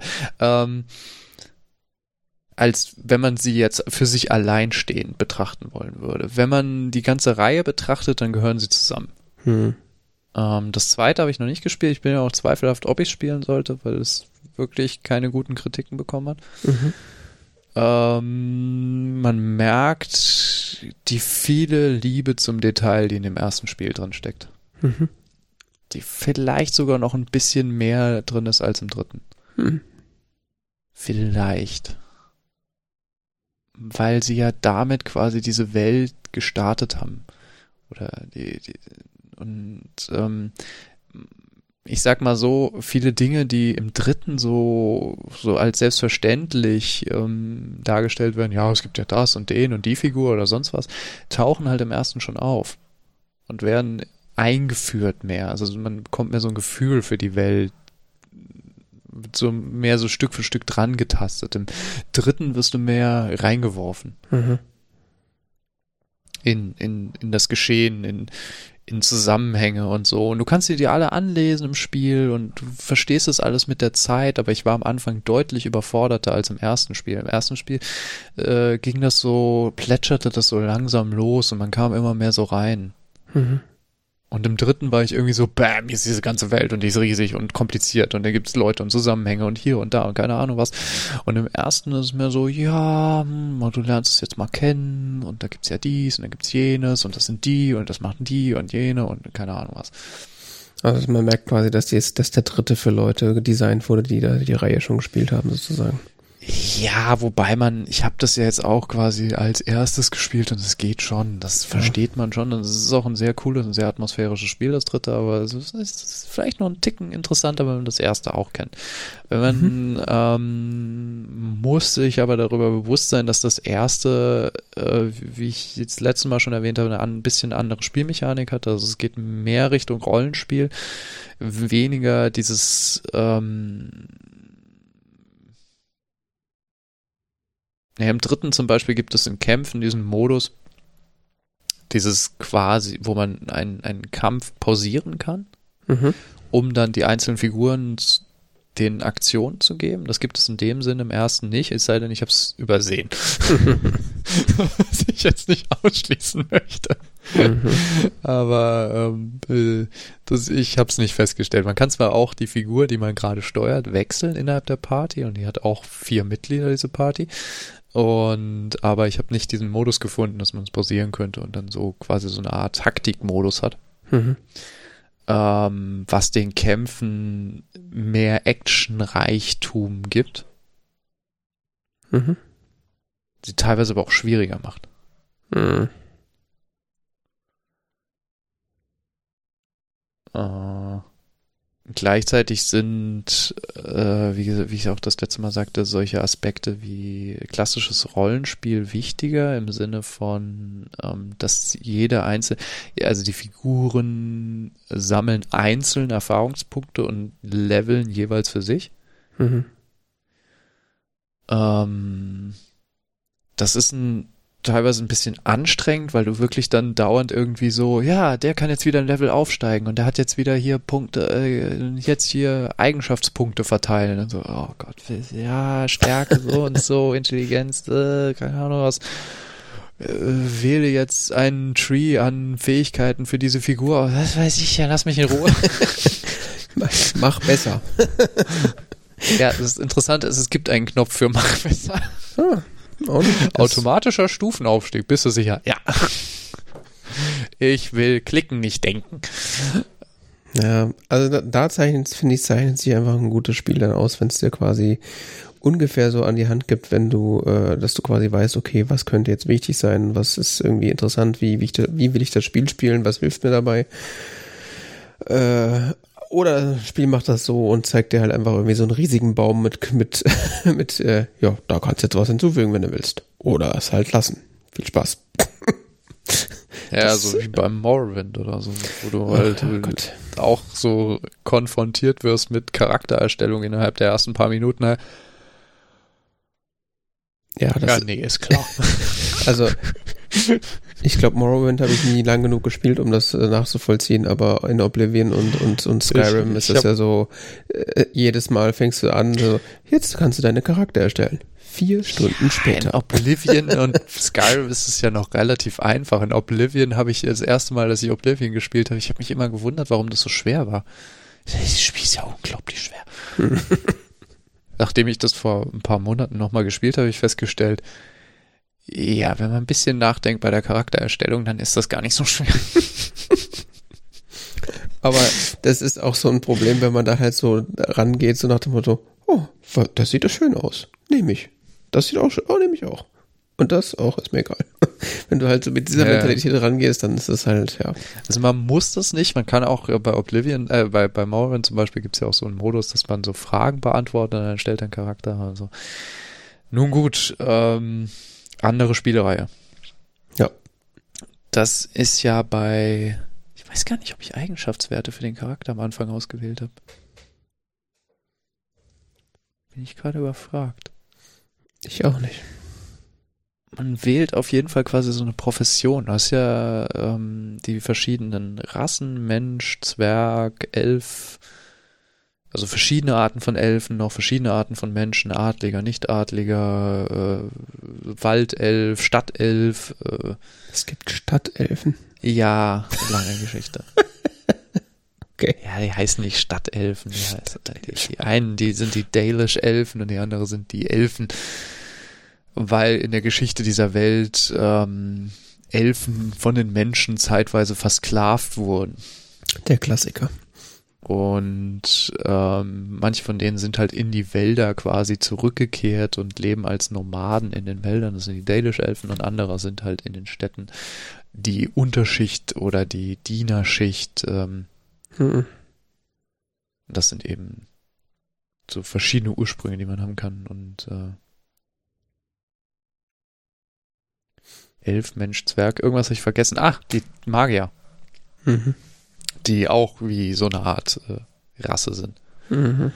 Weil eben manche Menschen sind äh, magiebegabt und andere nicht. Ja. Das ist so eine grundsätzliche Entscheidung. Auf jeden Fall, äh, wie ich das letzte Mal erwähnte, hat man dann verschiedene Spielstarts, je nachdem, was man da auswählt. Und dann entwickelt sich eben das Rollenspiel. Die Hauptaufgabe besteht darin, quasi zu, für jede von diesen vier Fraktionen Aufgaben zu erfüllen, um die quasi zu rekrutieren im Kampf gegen den Hauptgegner. Mhm. Und dann am Ende kommt der große Kampf gegen den Hauptgegner. Mhm. Große Endschlacht. Die sehr gut gemacht ist, muss ich sagen. Also auch äh, dieser Obermackerkampf jetzt, an dem ich scheitere, es ist wirklich, ist an sich sehr cool gemacht. Also kann man, kann man sehr loben, wie ich schon zigmal betont habe, eine überaus atmosphärische Welt. Hm. Und äh, ganz großartige Charaktere. Die, also ich, ich habe selten in einem Spiel so sehr die Spielfiguren genossen, Okay. die alle ganz eigene Charaktere haben, die man teilweise zu denen man wirklich also so eine Position oder ein Gefühl hat also im Sinne von der ist mir nicht egal egal sondern das ist wirklich so wie ähm, du spielst das Spiel eine Weile und da hast du du hast so eine Beziehung zu dieser Figur wie du es vielleicht zu, zu einer Serie zu einer Serienfigur die du lange gesehen hast oder so Mhm. hast ähm, sie sind nicht so blass, so, weiß ich nicht, keine Ahnung, ich kann mich jetzt an keine wirkliche Figur aus anderen Videospielen erinnern, die, keine Ahnung, wenn ich jetzt an Morrowind, Oblivion oder sonst was denke, was gibt's irgendwelche Charaktere, die ich in Erinnerung hätte? Nee. Nicht wirklich.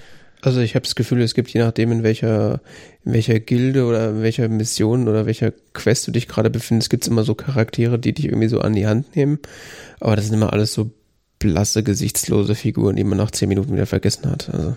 Ja, genau. Und die, man merkt in dieser Spielereihe, dass die einzelnen Figuren, vor allen Dingen deine Begleiter, aber auch andere Figuren, denen du in dieser Welt begegnest, die haben alle für sich eine eigene Geschichte. Die haben jeweils eine Biografie, die haben, die haben Wünsche, die haben Vorstellungen von der Zukunft, die haben äh, Traumata, die haben eine Vergangenheit richtig, äh, über die sie auch nur teilweise dann erzählen oder so, je nachdem, wie gut sie dich kennen. Du kannst deine Beziehung zu den einzelnen Mitbestreit Mitstreitern da intensivieren durch bestimmte Gespräche, die du mit ihnen führst, je nachdem, welche Punkte du dann auswählst in den Gesprächsoptionen, entwickeln sich die Gespräche unterschiedlich. Ähm, das gibt dem eine unglaublich atmosphärische Tiefe. Mhm.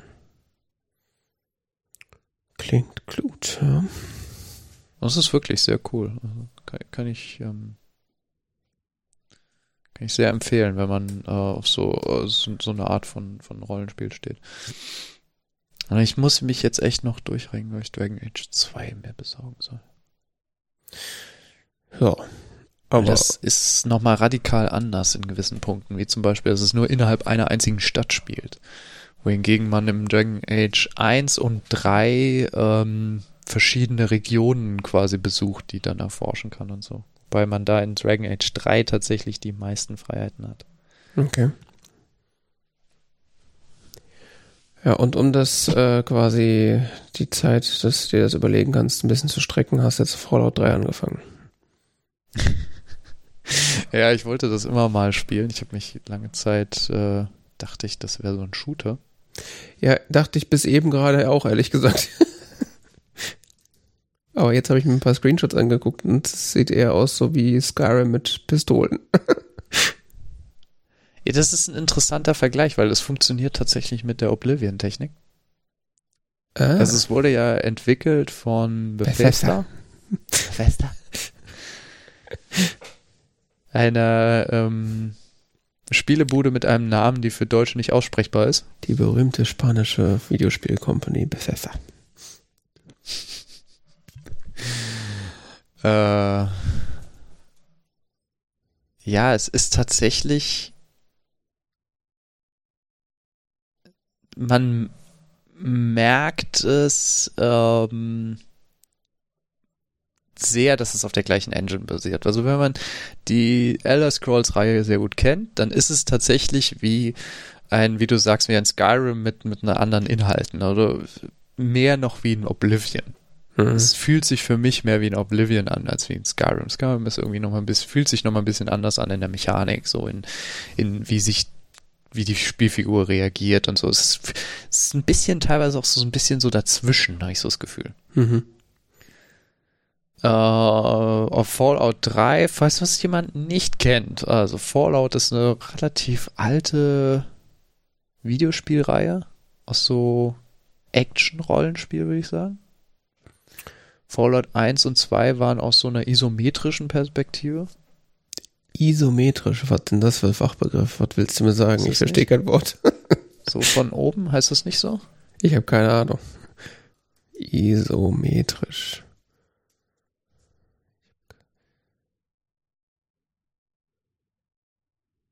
ISO, gibt sogar einen Wikipedia-Artikel zu isometrische Perspektive in Computerspielen. Okay. Das ist so von so schräg oben. Schräg obbe von hinten. ja? Okay. So zum Vorstellen. Und Fallout 1 und 2 äh, waren halt die ersten Spiele in dieser Welt. Und Fallout 3 war dann von Bethesda äh, mit der Oblivion Engine, äh, das in 3D und cool ähm, in, in dieser Fallout-Welt. Mhm. Und ja, also mein, mein persönlicher Ersteindruck ist, es ist wie Oblivion mit einem anderen Inhalt, ja. Okay.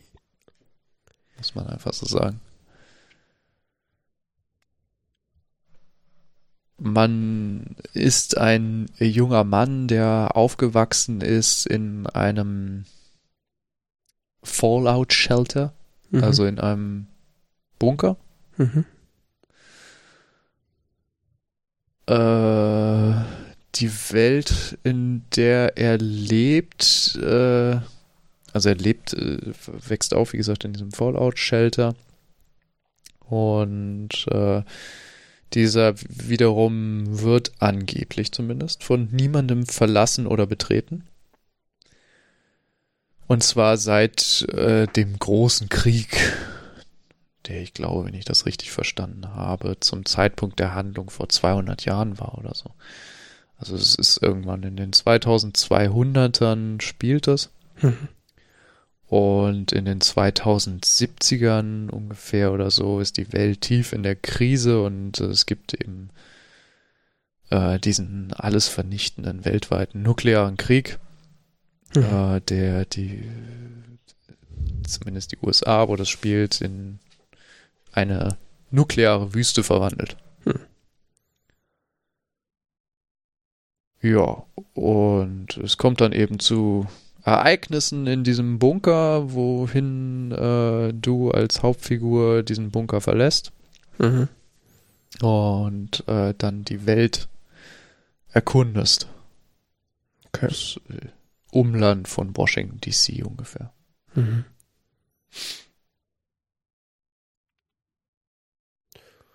Ja, klingt äh, sehr äh, äh, Skyrimic, Oblivion-esque. Das Spiel wurde erst äh, sehr kritisch eingestuft von den deutschen Jugendschutzbehörden. Mhm. Glaube ich sogar indiziert. So schlimm. Okay. Ja, wurde aber dann zurückgenommen bei einer erneuten Bewertung. Mhm. Äh, weil man es tatsächlich genauso wie du und auch wie ich erstmal falsch bewertet hatte. Also man hat das tatsächlich als Shooter gesehen. Mhm. Äh, da läuft man rum und schießt auf Dinge und so. Ja, ganz so ist es nicht. Also es ist, ist tatsächlich ein Rollenspiel. Das, der Rollenspielaspekt ist auch deutlich wichtiger. Würde ich so sagen. Die Spielmechanik ist ganz klar eine Rollenspielmechanik. Und ähm, das kann das Spiel auch überhaupt nicht. Also das, das Schießen ist quasi so wie das Schießen mit Pfeil und Bogen in Oblivion oder so. Das ist nicht anders. Das ist, nur Mehr eine lästig, aber man macht's halt. Ja, es ist nicht der Hauptinhalt des Spiels. Ja. Ah, würde ich so nicht sagen. Ich glaube, dass der Hauptinhalt des Spiels ist oder der Schwerpunkt des Spiels ist tatsächlich eher die Story und die Charakterentwicklung. Mhm. Und ähm, eine sehr interessant gestaltete Welt, was eine, eine tatsächlich faszinierende Aussage ist über ein Spiel, was in so einer Welt spielt. Vor allem, du kommst aus diesem Bunker raus, hast das Gefühl, oh, ganz schön grau hier. grau, in grau, in grau, oh, der Himmel ist nicht ganz so grau. Ja. Das ist ein bisschen frustrierend. So ist es halt nach der Apokalypse. Ne? Ja, ja diese postapokalyptischen Szenerien, ne? Mm. Du musst auch zum Beispiel am Anfang einen Charakter erstellen, womit wir es ja eben hatten, in einer sehr interessanten Art und Weise. Also dass man quasi so die, die Kindheit des, des, äh, des Charakters im Schnelldurchlauf macht. Also das Spiel startet damit, dass du geboren wirst. Okay. Und dein Vater dich anschaut und so, hm, wie heißt du denn, mein Kleiner? Wir haben uns überlegt, dass du bitte Namen eingeben. Hm. Ja. Okay. Und dann bist du irgendwie so ein Kleinkind und findest dann so ein Buch und in dem dieses Buch erklärt dir erstmal so, was für Eigenschaftswerte du hast, also diese Special-Werte heißen die in dem Spiel Strength, äh, Perception und so weiter. Mhm. Und äh, dann wählst du quasi noch einen Beruf später. Mhm. Was letzten Endes bedeutet, wo du halt in den, du hast dann also einerseits diese, diese Grundlagenwerte für deinen Charakter und du hast so Grundlagenfähigkeiten. Äh, wie Schleichen, äh, Explosionswaffen, äh, Dietrich und sowas. Mhm. Also so ähnlich wie in Oblivion. äh, diese, die, deren Werte steigen mit jedem Levelaufstieg, kriegt man halt so eine gewisse Zahl Punkte, die kann man dann verteilen auf diese Fähigkeiten. Mhm. Und dazu gibt's dann noch so Spezialfähigkeiten, die man dann pro Level quasi sich aussuchen kann. Die dann nochmal irgendwie bestimmte Eigenschaftswerte erhöhen oder dir mehr Punkte zum Vergeben geben oder keine Ahnung was. Deshalb, wie gesagt, der Rollenspielaspekt ist schon relativ wichtig. Mhm. Und ähm, dann geht es eben hauptsächlich darum, diese Welt zu erkunden, ihre Eigenschaften zu erkunden, Aufträge zu erfüllen und äh,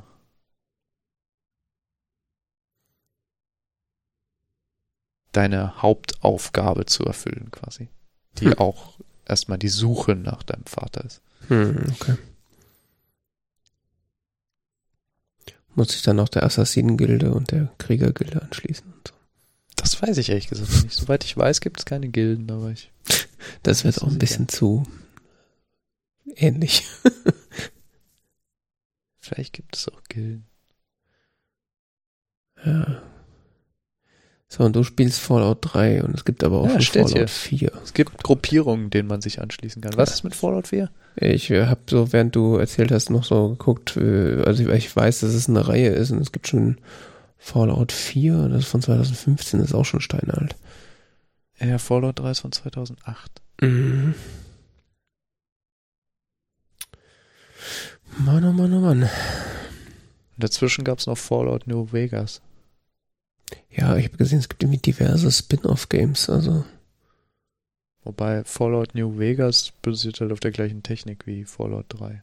ja, es gibt irgendwie Fallout New Vegas, dann gibt's Fallout 76 und irgendwie dann gibt's so eine Fallout Tactics, Brotherhood of Steel, Fallout Bro Gott, oh Gott. Oh, und es gibt auch eine Ja. ganze Kategorie von Cancelled Games aus der Reihe. Interessant. Tabletop-Varianten. Hast du Fallout oder Fallout 2 mal gespielt? Nee, ich war, bis eben habe ich gedacht, das ist ein Shooter und habe mich damit nie beschäftigt. okay, Nee, so würde ich es wirklich nicht beschreiben. Nee, nach der, nach der Erklärung ist das ja, also wirklich ein Oblivion auf, äh, mit Also Handfeuerwaffen. man merkt deutlich, Zukunft. dass sie Aspekte aus Oblivion über, also dass sie auch tatsächlich von der von der Spielmechanik, also nicht nur die Engine, so wie es technisch funktioniert, sondern auch die Spielmechanik teilweise sich von von Oblivion sehr ähnlich zu Oblivion ist. Hm. Mit äh, Fähigkeiten, die sich verbessern. Gut, das funktioniert teilweise ein bisschen anders, aber vom Prinzip her ist es ähnlich. Und dann diese Vereinfachung, die dann quasi da drin liegt, das finde ich, spürt man dann noch ein bisschen in Skyrim, aber Hm. nur meine, meine Gedanken.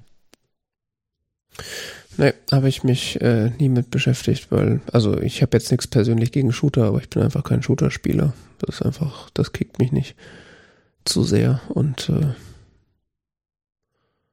könnte mal interessant werden, wenn man da mal irgendwie was Skyrim-eskes irgendwie spielen will. Mhm. Interessant. Ja, ich habe äh, einfach nur massiv Zeit weiter in Ghost of Tsushima äh, investiert und bin da jetzt auch um einiges weiter. Äh, also ich würde, also wenn ich mir die Weltkarte angucke, bin ich jetzt wahrscheinlich so na, bei einem guten Viertel durch oder ein gut, gutes Drittel durch. Die Welt ist halt riesig. Also es ist wirklich, ich dachte so, ich, äh, ich hatte ja erzählt letztes Mal, dass es irgendwie so mehrere äh, Akte gibt. Also es, der, der erste Akt besteht so darin, dass du den deinen äh, bei der Invasion der Mongolen gefangen genommene äh, Onkel von dir, dass du den äh, befreien willst von, von aus einer Burg, also die Burg, die ihm selber gehört, aber die quasi von den Mongolen eingenommen wurde. Und äh, das habe ich dann vor irgendwie ein paar Tagen oder besser gesagt vor einer Woche oder sowas abgeschlossen. Dann wird quasi die, der nächste Teil der Insel freigeschaltet. Und das ist nochmal ein Gebiet, was nochmal doppelt so groß ist wie das, was ich jetzt schon über Wochen durchgekämmt habe. Und äh, die Gegner werden auch immer stärker und äh, hinterhältiger und aber auch meine Kampftechniken verbessern sich immer weiter. Also äh, habe jetzt noch irgendwie, also ich habe ja erzählt, dass es irgendwie diverse ähm, äh, also die, die, die Schwertkampfhaltungen, äh, die es da gibt, verschiedene Stands nennt sich das in dem Spiel, also ja, Schwerthaltungen, um halt gegen bestimmte Gegner besonders effektiv anzukommen. Und da habe ich jetzt noch. Äh, das gab's in Jedi Knight 3 auch. Stimmt, ja, ja. ja das war eh das beste Spiel aller Zeiten. Aber ja, genau, ich habe ja letzte Woche noch gesagt, ich hätte eigentlich gerne mal so ein, so ein Star Wars-Spiel, was das so richtig äh, mal etabliert. Also bei Jedi Knight gab es ja, glaube ich, so, du konntest halt äh, drei Stile wählen, irgendwie mittelleicht und hart, hart zuschlagend und die war dann unterschiedlich schnell. Hm. Äh, aber das sind tatsächlich andere Haltung, also das, das, das, das Schwert wird in einer anderen Position gehalten und die Bewegungen sind auch komplett andere, also wirklich komplett mhm. andere. Mhm. Und das macht auch wirklich einen dramatischen Unterschied. Also du kannst in deiner klassischen äh, der klassischen Haltung, mit der du quasi gegen äh, Schwertkämpfer kämpfen würdest, kommst du gegen Leute, die mit einer Lanze auf dich zurennen, kommst du nicht an. Das ist dann völlig aussichtslos. Außer du weichst denen geschickt aus und versuchst irgendwie hinter sie zu kommen. Aber ja. Ja, äh, das läuft massiv weiter und äh, das hat auch, ja, es ist, ist eigentlich ist das ja so ein Action-Kampfspiel, aber es hat auch so Rollenspielelemente, weil du kannst natürlich den, den Hauptfigur, äh, kannst natürlich entsprechend weiterentwickeln. Aber du hast jetzt, also hast natürlich auch schon die Möglichkeit, den sozusagen äh, bestimmte Dinge zuerst lernen zu lassen. Aber es ist jetzt nicht so, dass du sagen kannst, ja, ich mache den jetzt so zum Bogenschützenass und ignoriere alles andere, weil das würde auch nicht mhm. funktionieren, weil äh, das Hauptkampfmittel ist nun mal das Schwert und da, wenn du da nicht alle Varianten äh, erlernst und nutzt, kommst du einfach nicht so richtig weit. Äh, aber du kannst natürlich, also du kannst da auch Bogen schießen und entsprechend äh, da dich weiterentwickeln, aber das ist halt alles, also man merkt am Ende des Spiels hast du halt einen Charakter, der halt alles kann. Wahrscheinlich und du entscheidest eigentlich nur, was du zuerst lernst. Aber es ist jetzt nicht so, dass du sagen kannst, ich möchte in die eine Richtung gehen und die andere ignoriere ich. Das funktioniert nicht. Aber äh, man merkt vor allen Dingen, dass es im zweiten Akt nochmal deutlich schwerer wird. Ähm, also ich war da jetzt schon in so eins, zwei Massenkämpfe verwickelt, wo ich tatsächlich ein paar Mal äh, gestorben bin. Also sterben tue ich immer mal wieder, oder besser gesagt die Figur. Aber da bin ich dann tatsächlich irgendwie so fünf, sechs, sieben, acht Mal hintereinander gestorben und das Spiel hat mir dann auch irgendwann angeboten, so, hey, willst du vielleicht den Schwierigkeitsgrad eine Runde runterstellen?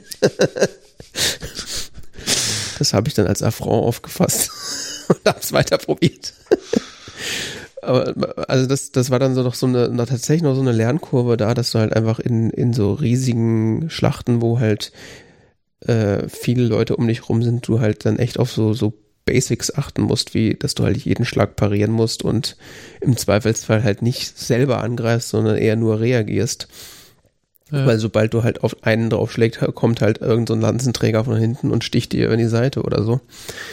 Das ist, äh, ja, ist dann echt spannende Kämpfe sind das noch gewesen, so in den letzten Wochen. Und äh, in puncto ähm, äh, Figuren beziehungsweise Charakter, die dir irgendwie nahestehen, ist das auch sehr interessant. Also in der ersten, im ersten Teil des Spiels äh, geht es ja hauptsächlich darum, dass du quasi übrig gebliebene Samurai, Fürsten beziehungsweise Senseis von dir ähm, rekrutierst, um halt diese Burg zu stürmen. Und äh, um die zu rekrutieren, hast du halt äh, denen irgendwie bei Dingen geholfen äh, und, und so weiter und bist halt mit denen unterwegs gewesen.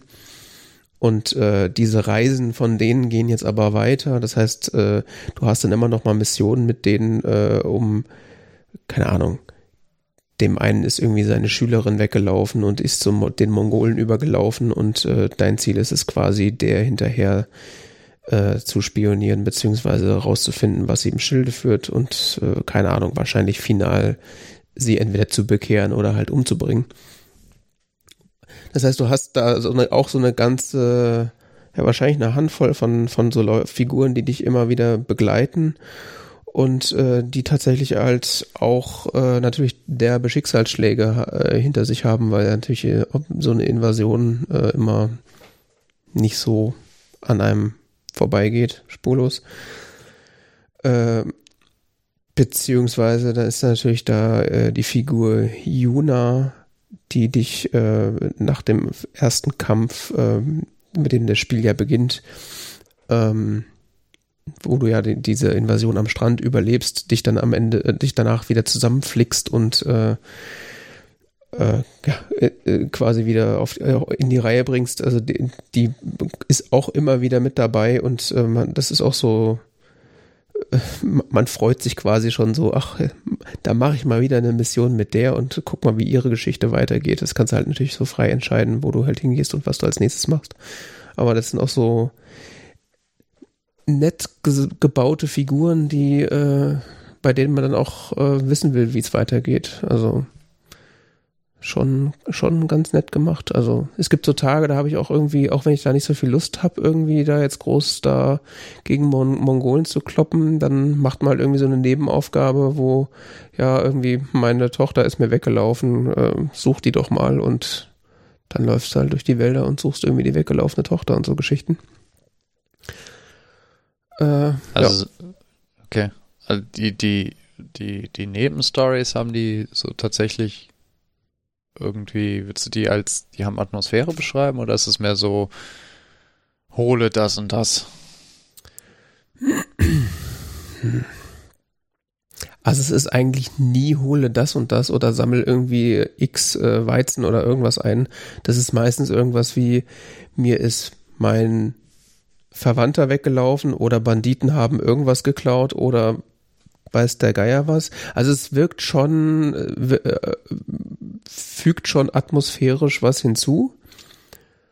Mhm. Ähm, aber so von der Art und Weise wiederholt sich das natürlich alles schon so ein bisschen, weil es ist, aber, aber es ist, es wirkt nie irgendwie, äh, nie lästig es sind auch gar nicht so viele Nebenaufgaben wie jetzt in anderen Spielen. Also in, in Zelda zum Beispiel hast du ja, also Breath of the Wild hat mir gefühlt 500 Millionen Nebenaufgaben mit, ja, ich suche irgendwie folgende Zutaten für meine Suppe, suche mir die mal, so völlig idiotisch, die ich auch nie gemacht habe, weil ich so nicht eingesehen habe, weil was hat das hier mit meinen, also warum?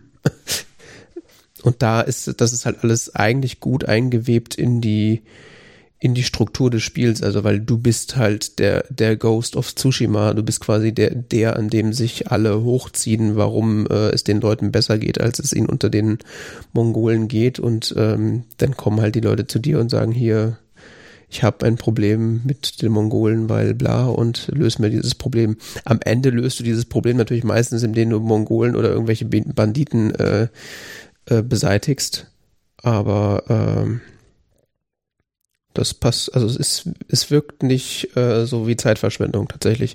Im Gegenteil, es hat, macht eher so den Eindruck, ja, du hast wieder einen Teil der Karte oder einen Bereich des, des, des dieser Insel quasi von den Mongolen befreit. Eher so. Ja, mhm. ja äh, super atmosphärisch weiterhin und äh, un ungebrochener Spaß und ähm, Ja, mein, mein, mein Legenden, es gibt diesen Legendenstatus, der immer weiter steigt. Also äh, ich bin jetzt auch irgendwie auf so einem Ultra-Legendenstatus. Das heißt, äh, je nachdem, wie fancy meine äh, Attacken gegenüber meinen Feinden sind, merken sie dann schon, oh, das ist der Ghost und dann kriegen sie irgendwie schon Angst und fangen an wegzulaufen. also es ist schon irgendwie sehr, sehr nett gemacht. Äh, ja, und äh, damit können wir dann auch gleich zu der zum äh, cineastischen Duett, hätte ich fast gesagt, überleiten. Äh, ich wollte dich nämlich noch fragen, hast ja. du den Kurosawa-Mode mal ausprobiert? Nee, den habe ich tatsächlich noch nicht ausprobiert, äh, weil ich ihn immer wieder vergesse, dass er existiert. Aber vielleicht sollte ich das demnächst mal machen. Äh, Gerade jetzt, wo wir den Film gesehen haben. Also Erläuterungen kann wohl in Ghost of Tsushima äh, den Kurosawa-Mode anschalten, ist das Spiel, wird so ein Graufilter drüber gelegt, ne? Ja, ich habe es nicht ausprobiert, aber es kann, ist dann halt irgendwie schwarz-weiß. Ich habe Screenshots gesehen. Mhm. Das Problem ist, dass das Spiel unfassbar gut aussieht und die Farben auch unfassbar schön sind. Also ich habe schon wirklich oft irgendwie an so irgendwelchen Feldern gestanden, wo so weiße Blumen waren und die Sonne geht unter und es sieht einfach nur geil aus. Und dann denke ich mir so, ja, ich mache jetzt nicht den Kurosawa-Modus an, da ist ja alles schwarz-weiß, das ist ja scheiße. ja, ja, klar. Ja, äh, es gibt, es gibt so eine, ähm, so eine Technik, die du anwenden kannst, äh, wo du quasi hören kannst, also Feinde hören kannst, was darin äh, resultiert, dass alles so grau um dich herum wird und du deine Feinde ähm, äh, rot umrandet sehen kannst, auch durch Gebäude hindurch und so. Ich nehme an, dass der Kurosawa-Modus ungefähr so aussieht, aber ja, ich, ich mache den jetzt mal an und guck mir das mal an. Ich meine, ist jetzt auch viel sinnvoller, das jetzt erst zu machen, weil jetzt habe ich wieder mit dem, mit dem Film äh, auch dann Kurosawa-Material vor Augen gehabt, äh, um das dann auch ernsthaft zu vergleichen. Ähm, ja, ja, aber wir können, ich glaube, wir gehen einfach zum Film über. Ich habe dann noch so eins, zwei Anmerkungen aus äh, dem Spiel zu dem Film, was ich sehr interessant finde. Mhm. Man, man merkt schon, dass das dass das Spiel unfassbar an dieser Ästhetik beziehungsweise an, an den Kurosawa-Film orientiert ist. Also es gibt tatsächlich, ähm, oder ich kann es auch jetzt sagen, es gibt ja in diesem Film so diverse Male sitzt ja der Protagonist auf so, auf so Aussichtsplattformen und guckt sich so das Geschehen von oben an. Ne? Ja. Diese Aussichtsplattformen gibt es in Ghost of Tsushima auch und sie sehen exakt identisch aus. Also exakt identisch. Ich dachte so wirklich so, Moment mal, das ist doch aus Ghost of Tsushima.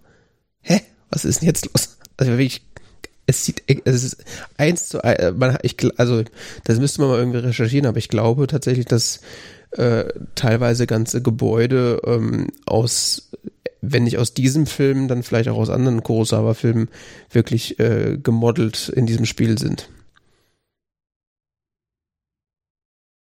Ja. Aha denn Ghost of Tsushima entwickelt?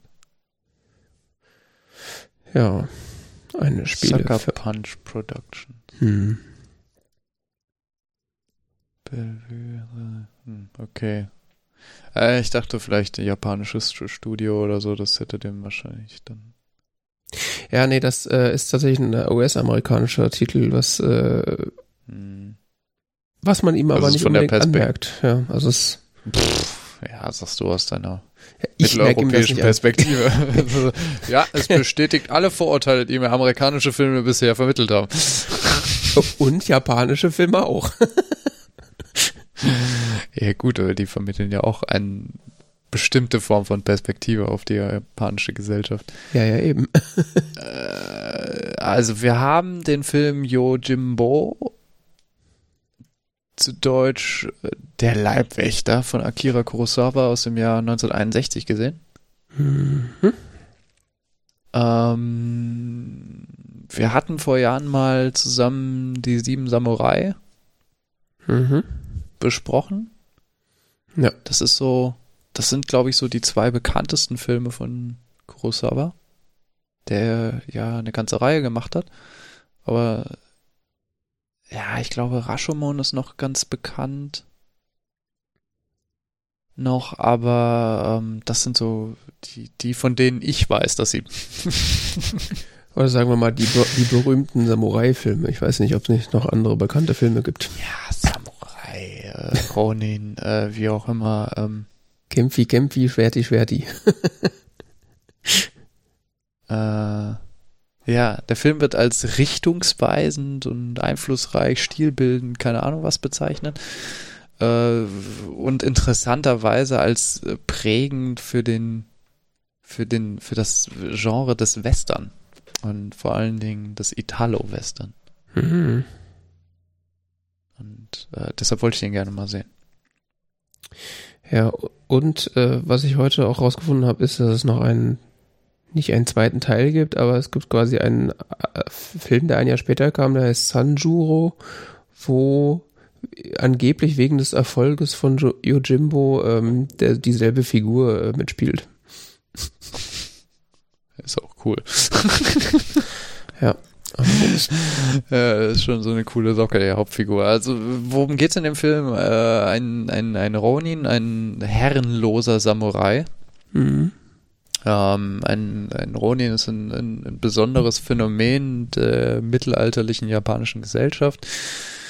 Äh, das sind Kämpfer, also so Ritter quasi, wie, wie Samurai, Samurai, die ähm, ihren Herren auf die ein oder andere Art verloren haben. Sei es, dass er verstorben ist, sei es, dass er sie unehrenhaft aus dem Dienst entlassen hat, äh, vertrieben hat, sei es, äh, dass ähm, derjenige, der Herr eben der äh, unehrenhaft zu Toden gekommen ist, was weiß ich nicht was. Auf jeden Fall ähm, sie sind nicht äh, regelkonform in, in, äh, übergegangen in, in, eine andere Herrschaft, sondern sind jetzt eben herrenlos und ähm, damit sind sie auch so ein bisschen Außenseiter in der japanischen, mittelalterlichen japanischen Gesellschaft gewesen. Mhm. Eine besondere Form von Außenseiter, weil sie eben ausgebildet sind, wiederum wie die absoluten Elitekämpfer ihrer Zeit. Und ähm, so einer wiederum kommt in ein kleines Dorf wir sehen einen Menschen am Anfang, der äh, offensichtlich gar nicht so richtig weiß, wohin. Also ich glaube, er wirft mal so einen Stock in die Höhe und dann guckt er, wohin der fällt und dann läuft er in die Richtung. Ne? Und so kommt eben in dieses Dorf, in dem zwei, was sind die eigentlich? Unternehmer, ne? So. Tja, das ist eine gute Frage. Un in der deutschen Synchro ist die ganze Zeit von Spielern die Rede. Also fürchterlich so. Hä, Spieler? Hä? Ja, äh, in der, ich habe den auf Japanisch geguckt mit Untertiteln und da ist auch die ganze Zeit von Gambler die Rede. Ja, so weil ich es irgendwie nicht kapiert. Auf Wikipedia steht Unternehmer, aber ja. Also effektiv sind es eigentlich zwei verfeindete, ja, e-, effektiv Gangsterbosse, wenn man mal so sieht, was sie ja, tun. Ja, sowas in der Art, ne? Mhm. Ähm, so Gangsterfamilien eigentlich. Die, die halt so um die Vorherrschaft da im Ort kämpfen und so jeweils ihre Bande haben und der kommt da hin und beobachtet das erstmal und dann fasst er wohl so den Plan, jetzt die beiden gegeneinander auszuspielen. Mhm. Und der, äh, der, wichtig nochmal wegen Gambling, der eine hat wohl eine, ein, also Wikipedia sagt, dieser Seibai oder wie der heißt, das, äh, Seibai und Ushitora sind ja die beiden Anführer und der Seibai hat wohl äh, ein lukratives äh, Spielerding da am Laufen und das, und das will ihm der andere wegnehmen. Irgendwie so. Aber das ist auch für ja. die Handlung völlig egal. Also wichtig ist eigentlich, dass das zwei verfeindete Parteien sind, die ähm, um die Vorherrschaft in diesem Dorf oder, oder dieser Stadt oder was auch immer kämpfen ja. und der Bürgermeister, dem ist irgendwie Warum? auch alles egal. Ja, der ist komisch, aber die anderen, die, die es, ist, es gibt sehr unterschiedliche Haltungen in diesem Dorf. Also der, ähm, der Sargmacher mhm. Äh, begrüßt es wohl ja, äh, die regelmäßigen so, Toten? Ja, äh, sagen wir mal so, der Sargmacher, Sargmacher ist äh, der Einzige, der äh, da irgendwie noch Umsätze macht in dem Dorf. Ja, und äh, wohingegen zum Beispiel der, ähm, ja, was ist der, bei dem er da immer rumhängt, so, Der Gast, so eine Gastwirt. Art Kneipe oder Gastwirt, ja. Hm. Äh, der findet es, glaube ich, eher doof, weil, und der Seidenhändler findet es auch doof, weil es halt Instabilität ins Dorf bringt und Unruhe und äh, Ja, vor allen Dingen halt, äh, äh, also es ist äh, niemand in diesem Dorf äh, macht, also die Wirtschaft ist in diesem Dorf eigentlich zusammengebrochen. genau. Ja, und er kommt dahin und äh, hat, wie du schon angedeutet hast, die fixe Idee, dass er irgendwie aus dieser Situation Profit schlagen will. Und ähm, beginnt damit äh, sozusagen, äh, um, um erstmal zu zeigen, da, wie gut er ist und wie wertvoll er für eine der beiden Parteien sein kann, geht er zu der Partei von Ushitora hin und äh, verwickelt äh, Ushitoras Männer in einen Kampf und tötet so mehr oder weniger im Handumdrehen drei von diesen und äh, geht daraufhin zu der anderen Partei und, und sagt, hier, guck mal, was für ein, was für ein Macker ich bin, äh, willst du mir nicht lieber Geld geben, sonst kämpfe ich für die anderen. Und- er handelt die dann so ein bisschen gegenseitig hoch, ne? Genau, also das Ziel ist so quasi, sich, sich so als den Heilsbringer für einen der beiden Seiten so darzustellen und, äh, und effektiv sagt er dann bei jeder Verhandlung, ja gut, also du kannst mir jetzt schon, müsst mir jetzt schon ein bisschen mehr geben, sonst mache ich bei den anderen mit. also er stellt sich quasi so dar als das Zünglein an der Waage, er kann diesen Krieg oder diese Auseinandersetzung quasi entscheiden Mhm. was ja auch nicht unrealistisch ist. Das wird dann quasi nochmal äh, am Anfang äh, macht sich dann die dieses Seipai-Partei sozusagen bei ihm nochmal unbeliebt, weil sie ihn ja quasi anheuern und äh, er dann aber mitbekommt, dass sie ihn dann wohl, wenn wenn das ähm, wenn, wenn das, wenn der Sieg gelingt, dass sie ihn dann im Nachhinein umbringen wollen, um das Geld wieder zu kriegen, weil sie ihn dann doch, wohl doch zu teuer ist. Und darauf geht er dann zu der anderen Seite. Und das, ja, gefühlt geht das irgendwie so dann am Anfang so ein bisschen hin und her. Ja. Und äh, dann gibt es irgendwie so eine ko komische, wirre Pause irgendwann von, von diesem, dieser Auseinandersetzung, weil dann äh, Kontrolleure aus irgendwoher kommen. Also ich nehme an, aus, wie aus der Ja, der, der, der, der, Fachbeamte so kommt halt vorbei, äh, Schaut nach dem Ja. Rechten. der Bonze. ich weiß es nicht mehr, wie die heißen im japanischen System. Ähm, ja. Polizist heißt es in der deutschen Synchro. Oh, okay. Also in, der, in den englischen Untertiteln stand, glaube ich, irgendwas von der Kontrolleur oder sowas.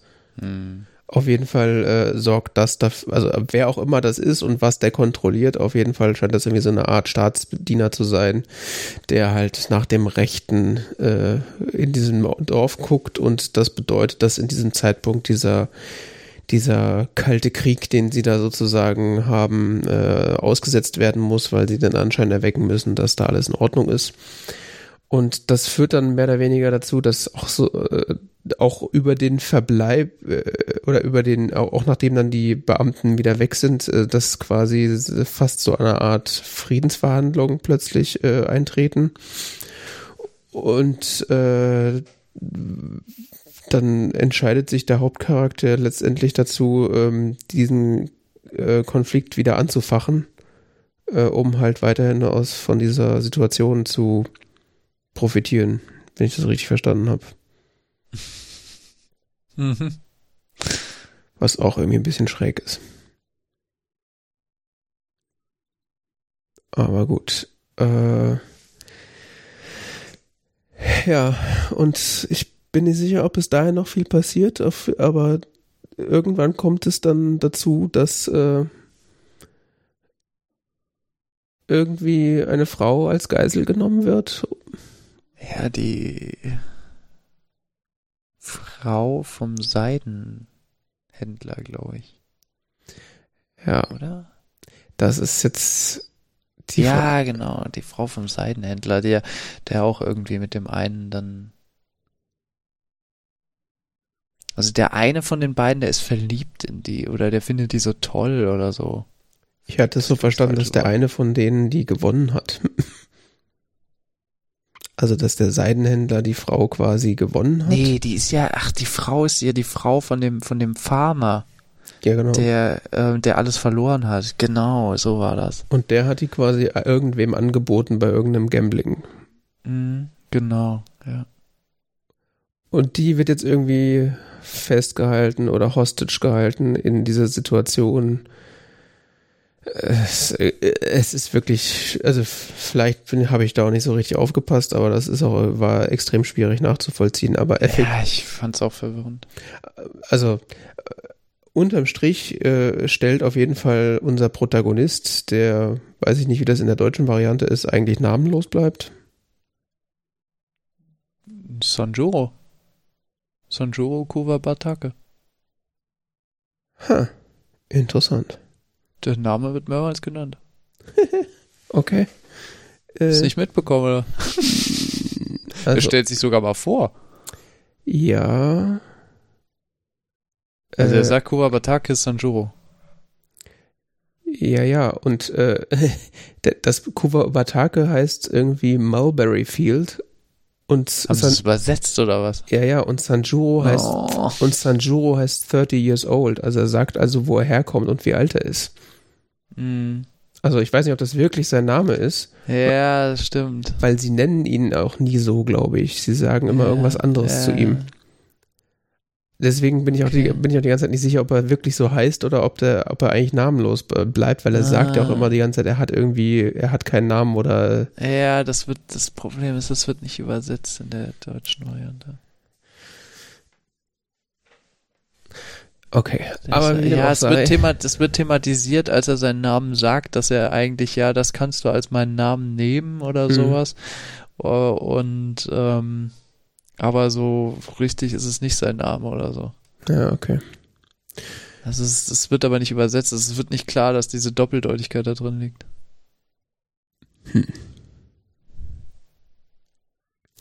Wie dem auch sei, unser vielleicht namenloser Hauptcharakter äh, bemerkt dann auf jeden Fall, dass, dass ähm, diese Situation in diesem Dorf, äh, aus der er ja eigentlich versucht, Geld zu schöpfen oder irgendwie Gewinn zu ziehen, dass die jetzt außer Kontrolle geraten ist und ähm, er dem irgendwie entgegentreten muss, weil es, äh, also er entdeckt quasi seine menschliche Seite und stellt fest, so, wenn da jetzt irgendwie unschuldige Frauen slash Menschen irgendwie darunter leiden, dass die sich da bekriegen, dann muss er da irgendwas gegen tun. Und ähm, ja, er, er äh, zu dem Zeitpunkt ist er in dem Film tatsächlich gerade wieder herrenlos, also oder unbeteiligt an dieser Situation. Und er bietet sich dann wieder der Senpai-Seite an, nee, nicht Senpai, Seipai-Seite an und sagt hier, ich äh, ich werde euer Leibwächter, gebt mir ge, gebt mir x Geld und dann passe ich auf und äh, macht das aber, um die Frau, die da äh, in Gefangenschaft geraten ist, zu befreien und äh, dass dieser eine Farmer, der diese Frau verloren hat, dann damit abhauen kann. Und das kommt dann später raus, dass, äh, dass er das getan hat, äh, obwohl er das relativ geschickt irgendwie verschleiert. Ähm, und dann wird er gefangen genommen, verprügelt, äh, kann dann aber schließlich fliehen und äh, in einem dramatischen Endkampf äh, entscheidet er sich dann dafür, einfach alle umzubringen, die irgendwie an diesem Konflikt beteiligt sind. Ja, so kann man es äh, erklärt, die Situation. I- Das ist ungefähr jetzt eine Abhandlung von einer Stunde, was ich gerade gesagt habe, aber ja, das ist das so. Ja, ja, ja. Ah, es ist.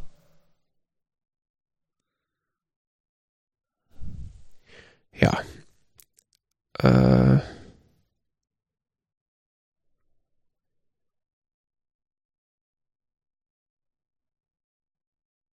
Das ist eine schräge Sache, ne? ja, also irgendwie diese Ausgangssituation von diese, von diese, dieses Setting ist erstens ein bisschen, ich weiß nicht, komisch. Und Ich finde diese Stadt unglaublich unheimlich am Anfang. Ja, Also erst, erst dieser, dieser schräge Typ da, der irgendwie so, man kann den überhaupt nicht einschätzen.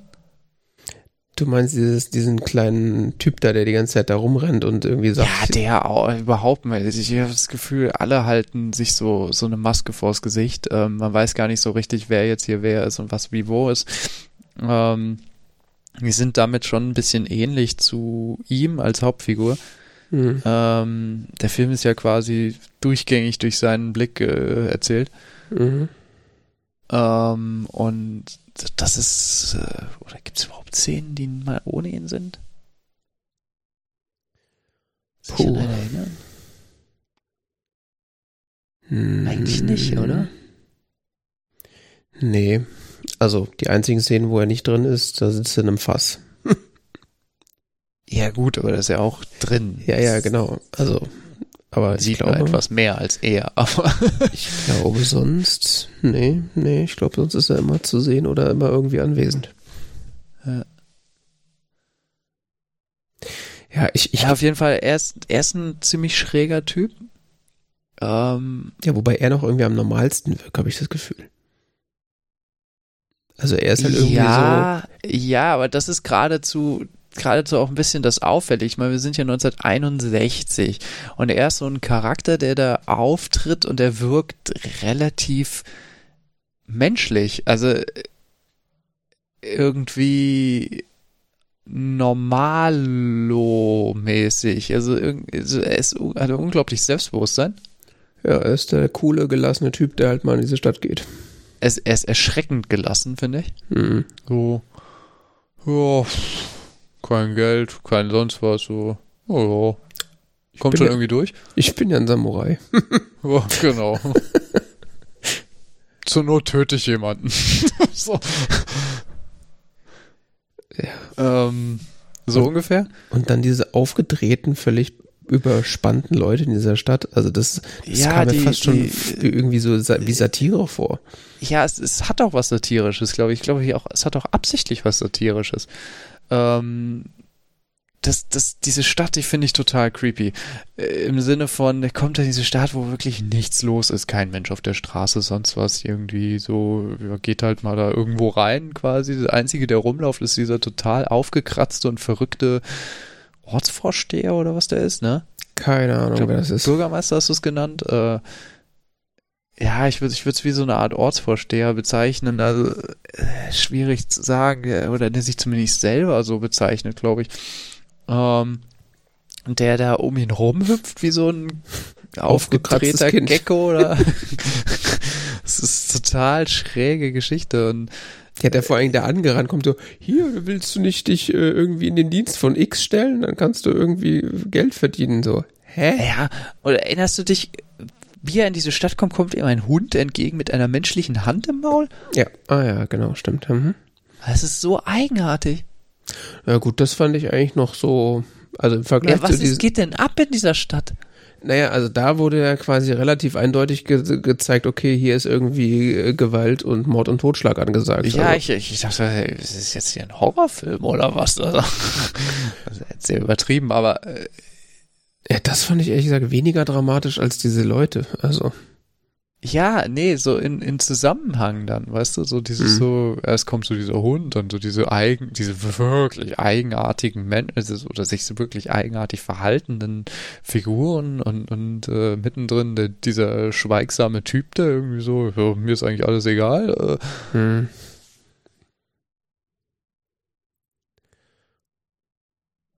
Ich war halt, also ich hatte diese Stadt, also ich fa- fand die auch schon komisch, aber ich war halt auch gänzlich die ganze Zeit verwirrt, was eigentlich gerade los ist und vor allen Dingen, wer Ja, eigentlich ich auch. überhaupt wer ist. Ich konnte die alle nicht auseinanderhalten und ich weiß nicht, ob das so mein Rassismusproblem ist. Aber ich hatte auch das Gefühl, da liefen irgendwie zwei so kleine Männer rum, die immer irgendwie aufgekratzt wirkten. Und ich wusste nicht, wer ja, wer das ist. eine war der Gastwirt und das andere war der Ortsvorsteher. Und es gibt noch den Fassmacher, also den, den, der, der die Särge baut. Ja, da war doch noch einer. Und vor allen Dingen haben die auch alle die gleiche Frisur. Also es ist eine wirklich. Ja, das ist wirklich Also- schwierig, stimmt schon. Also das sind alle gleich gekleidet, sie haben, sie haben die gleiche Frisur, sie sehen sich relativ ähnlich und ähm, sie haben auch gefühlt alle die gleiche Synchronstimme. Ja gut, das. Und vor allen Dingen, also da bin ich jetzt auch halt nicht sicher, ist das jetzt so ein kulturelles Ding oder ist das halt wirklich so auch so ein bisschen Satire? Aber die haben sich auch alle irgendwie benommen wie in irgendwelchen Animes, so völlig überdreht und und. Glaub, das ist das ist absichtliche Satire. Ja.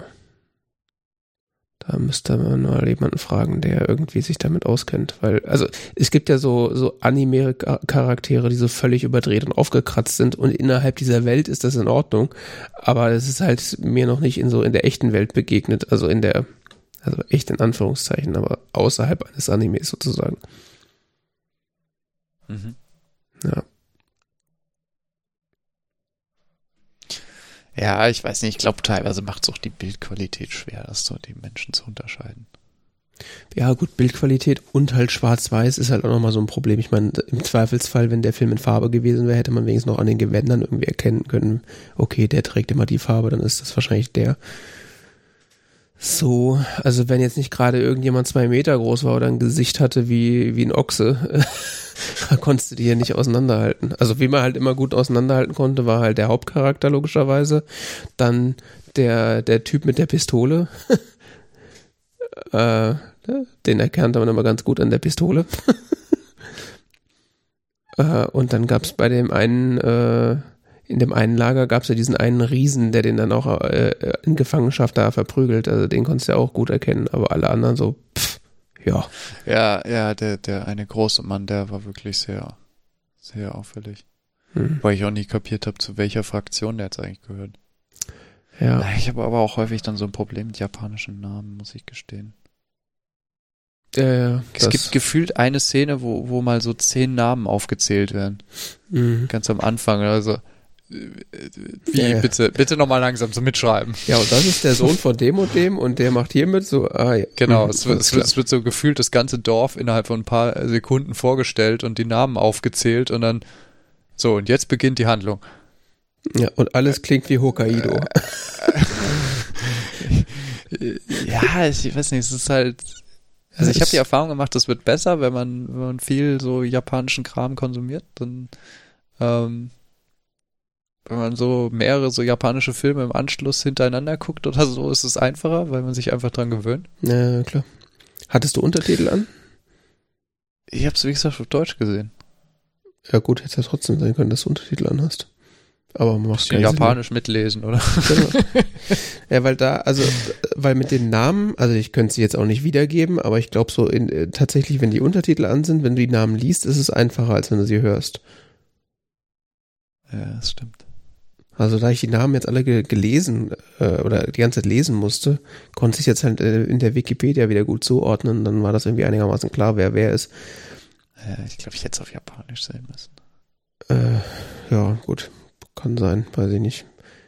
Ich glaube, ich hätte es auch lieber auf, also grundsätzlich hätte ich auch gerne auf, auf, äh, auf Deutsch geguckt, aber äh, da war wieder die gute alte Problematik. Man guckt mal kurz aufs Handy und stellt fest, ach, ich kann ja doch kein Japanisch. ich habe die letzten 30 Sekunden nicht verstanden, was passiert ist. Muss wir zurückspulen. ja. Es ist so geil. Ich kann ja mal ganz kurz nicht lesen. Oh fuck.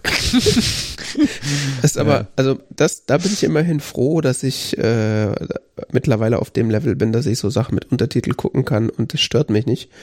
Hm. Äh, aber das hat halt den Nachteil, wenn man dann zu komfortabel damit umgeht, dass man dann irgendwann immer wieder in die Situation kommt, du verstehst es nur, wenn du hinguckst. Es, es geht nicht, dass du jetzt auf dein Handy guckst.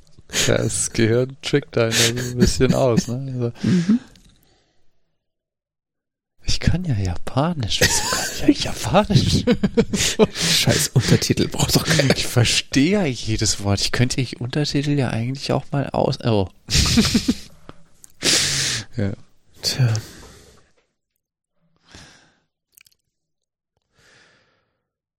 Ja, der, die, die Hauptfigur ist, ist faszinierend, weil er am Anfang ähm, macht er so die abgeklärte Nummer.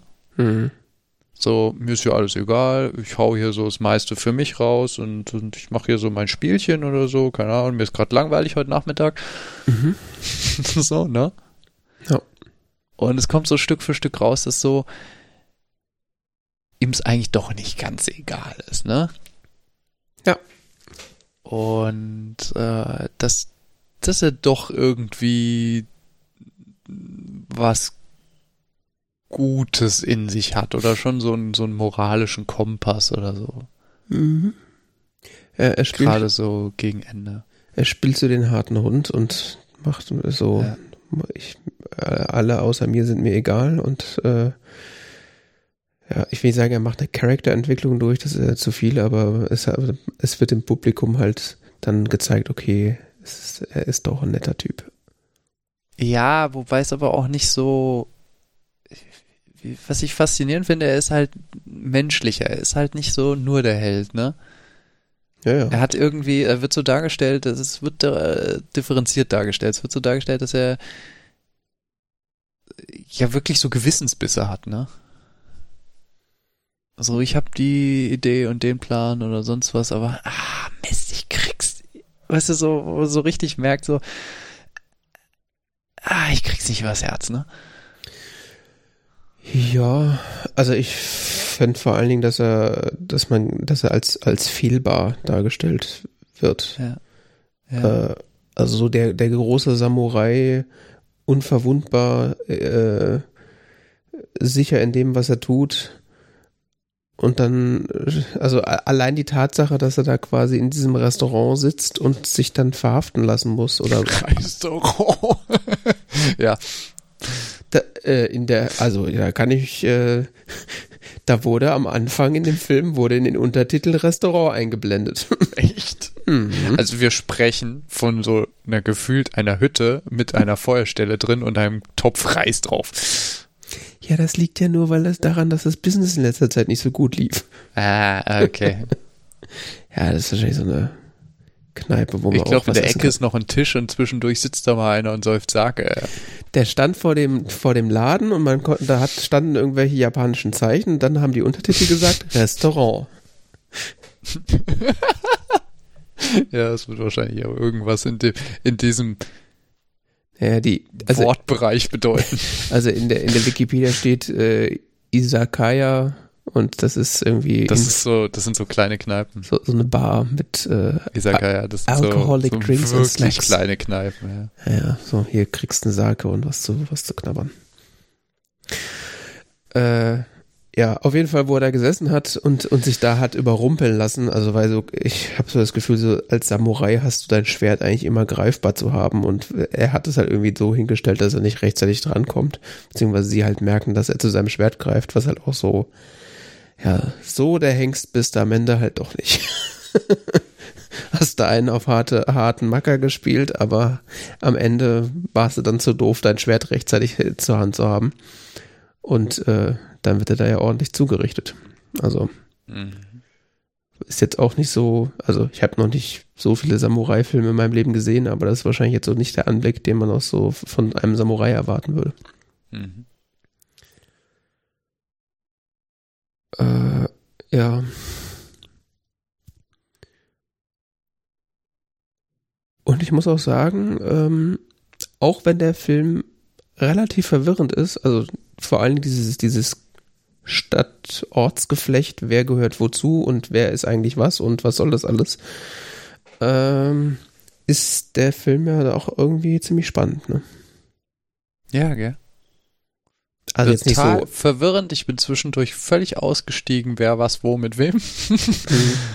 Es war aber gleichzeitig so, oh, wie geht's weiter? Mhm. Es ist jetzt nicht diese Hitchcock-Spannung so, oh Gott, wer wird gleich umgebracht, aber es ist halt so, huh, jetzt wird's aber interessant. Jetzt, äh, Ja, ja, wie geht's eigentlich aus? Und, und was wird aus dem und so? Und äh, mhm. so, es ist jetzt schon irgendwie ziemlich vertrackte Situation. Ne? ja. Der, oder, der, oder geht der jetzt einfach? Das kann er nicht machen. Ja, und äh, also auch, äh, auch irgendwie ziemlich dramatisch, der, äh, also gerade auch diese Szene mit der, mit der Frau, die da in Gefangenschaft vorgeführt wird, äh, die dann quasi nochmal irgendwie ihren, ihren Sohn da am Fenster in den Arm nimmt und das Kind völlig aufgelöst ist und der, der Vater sozusagen auch dabei steht. Das äh, war schon auch äh, nicht ohne. Ne? Ah. Also es war jetzt nicht so, äh, ja, also das war, wie Sie sagen, bedrück bedrückend, aber es hat dem Film auch schon so eine gewisse Qualität beziehungsweise Schwere gegeben. Ja, das sind so die, die, das sind so Momente, gell? Es ist, es ist, es ist, ähm, ja, es, schönes Fremdwort oszilliert so zwischen diesem heiteren, satirischen und dann auch teilweise so wirklich moralisch bittere Ernsten. Ne? Mhm. Vor allen Dingen wird halt an der Stelle so äh, der die Zusehenden werden quasi sozusagen äh, an ihrer oder der, der Moral, es wird quasi der moralische Kompass eines jeden, Zusehenden quasi in dem Moment angesprochen. Man denkt so, komm, also das ist jetzt auch ein bisschen hart, jetzt, äh, da müsste jetzt mal einer was machen und dann äh, äh sozusagen dieser, dieser Einwirkung auf das Publikum ist im Grunde auch eine Einwirkung auf den Samurai, der dann äh, äh, also man merkt dann, okay, er hat, er hat irgendwie sein, sein Menschsein äh, nicht verloren und äh, er tut jetzt was dagegen. Mhm. Was auch irgendwie ganz nett dargestellt wird, äh, mit dieser, es gibt so eine ganz kleine Rahmenhandlung, äh, die, wo er am Anfang äh, da diesen, diesen zufällig gewählten Weg läuft und dann an, an, dieser, an dieser Farm vorbeikommt, wo äh, der, der Junge mit dem Vater quasi streitet und der Junge wegläuft, weil er dieses Farmerleben nicht mehr leben will und lieber zu den Gamblern gehen will. Hm. Äh, den er dann am Ende des Films wieder nach Hause schickt. hm. Irgendwie so in der Übersetzung los, geh nach Hause und äh, isst wieder Gravel oder irgendwie sowas lebe das Farmleben und hau ab hier. Im, Im Deutschen sagt er, ist wieder wässrigen Reis. Ah ja. Wässriger Reis. Also ich, ich, kann auch sein, dass ich mich irre, aber ich glaube, die haben in der, in der englischen ähm, äh, Untertitel stand irgendwas von Gravel, also im Sinne von irgendwie so Dreck oder Kies oder sowas. Ja. Interessant, ja. Ja. Aber ich nehme mal an, dass das auch so irgendwie zeigen sollte, dass er so seinen, seinen moralischen Kompass wieder entdeckt hat. dass das der gleiche ist, aber das gibt ihm ja einen interessanten Rahmen. Ne? Also erkannt habe ich den auch nicht. Das, ich bin jetzt mal davon ausgegangen, dass das der ist. Mm, okay. aber, aber ich, will ja keinen Sinn machen, weil warum sollte er sozusagen wollte, geh auf die Farm zurück? Ja, ich wollte gerade noch anmerken, dass der Film gerade gegen Ende oder so im letzten Viertel ungefähr doch sehr actionfilmartig wird. Ne? Hm, ja. Also ich fand diese, diese Schlusskampfszene, die fand ich schon sehr spannend. Ja. Also dieser eine von seinen Gegenspiel, einer von diesen beiden Parteien, der eine Kämpfer, der hat ja einen Revolver. Ja, ja. Mhm. Und dann gibt's diese, diese große Konfrontationsszene, wo der quasi die, die eine Partei mit dem Typen mit dem Revolver an der Spitze gegen ihn als einsamen äh, Samurai da mit Schwert äh, entgegentritt, ne? Mhm. Das ist schon, es, ist, es hat schon so, so, so ein High-Noon-Moment, ne? ja, stimmt. Ja. Äh, ich hatte gerade überlegt, so eigentlich war der Kampf ja gar nicht so spektakulär, weil er war ja relativ schnell vorbei. Also ich glaube, die Kampfhandlung ist irgendwie, dauert so vielleicht eine Minute oder so. Ja, das, die, die Kämpfe sind immer sehr schnell vorbei. Aber äh, ist natürlich, äh, es bleibt natürlich in dem Moment spannend, wo der der sterbende Gegner, der äh, der ursprünglich mit dem mit dem äh, Revolver gekämpft hat, äh, der ihn dann bittet, dass er mit dem Revolver in der Hand sterben möchte, wo ich auch schon so dachte, Alter, das ist doch hundertprozentig jetzt hier so ein Trick. Und war es ja, ist es ja am Ende dann auch. Also er versucht ihn dann ja im Sterben noch mit dem Revolver abzuschießen, äh, schafft es aber dann kräftemäßig nicht mehr. Das war auch so ein Moment, äh, der dachte, sehr spannend der war. Nicht. Ich dachte, der ist leer. Ja, das behauptet er. Er sagt, äh, der, der, die kannst mir den Oder- ruhig geben, der ist, der ist schon leer geschossen. Und dann äh, sieht man in seinem Gesicht, als er ihn in der Hand hat, dass das eine Lüge ist. Und dann will er irgendwie schießen, schafft es aber nicht äh, kräftemäßig äh, oder es löst sich dann schon noch ein Schuss, aber er schafft es nicht, den, den Revolver auf ihn zu richten. Und dann schießt Nee, er quasi in den Boden. Keinen los, oder? Hm? In meiner Fassung hat sich kein Schuss gelöst. Echt? In meiner hat sich ein Schuss gelöst, garantiert. Vielleicht habe ich es auch nicht mitbekommen. Ja, ist auch am Ende für die Szene nicht so wichtig, aber äh, Ich, ich erinnere mich nur an diese, diese unglaubliche spannungsgeladene Situation, wo äh, der Ronin da vor ihm kniet, hm. äh, vor dem Sterbenden kniet und der so mit letzter Kraft so diese, diese, diesen Revolver auf ihn richtet und er guckt ihn halt so einfach so völlig konzentriert und fokussiert an und so als wäre ihm der Revolver so völlig egal. Mhm. Ja, das ist dann die Frage, ist er sich so sicher oder ist das auch jetzt so ein Glücksspiel von ihm, dass er davon ausgeht, okay, das schafft er eh nicht, egal, ob ich ihm den jetzt gebe oder nicht. Ich, ich weiß es nicht, keine Ahnung. Ich, ist, die, die Szene finde ich unglaublich schwierig zu deuten. Ist das jetzt so ein Ehre-Ding? Hm. Ist das sowas, ist das, ist das vielleicht so was, was in der Kultur verankert ist? Ja, also Ist das, äh, meine persönliche Samurai-Erfahrung aus Ghost of Tsushima würde jetzt sagen, das ist so ein Respekt vor dem Gegner-Ding.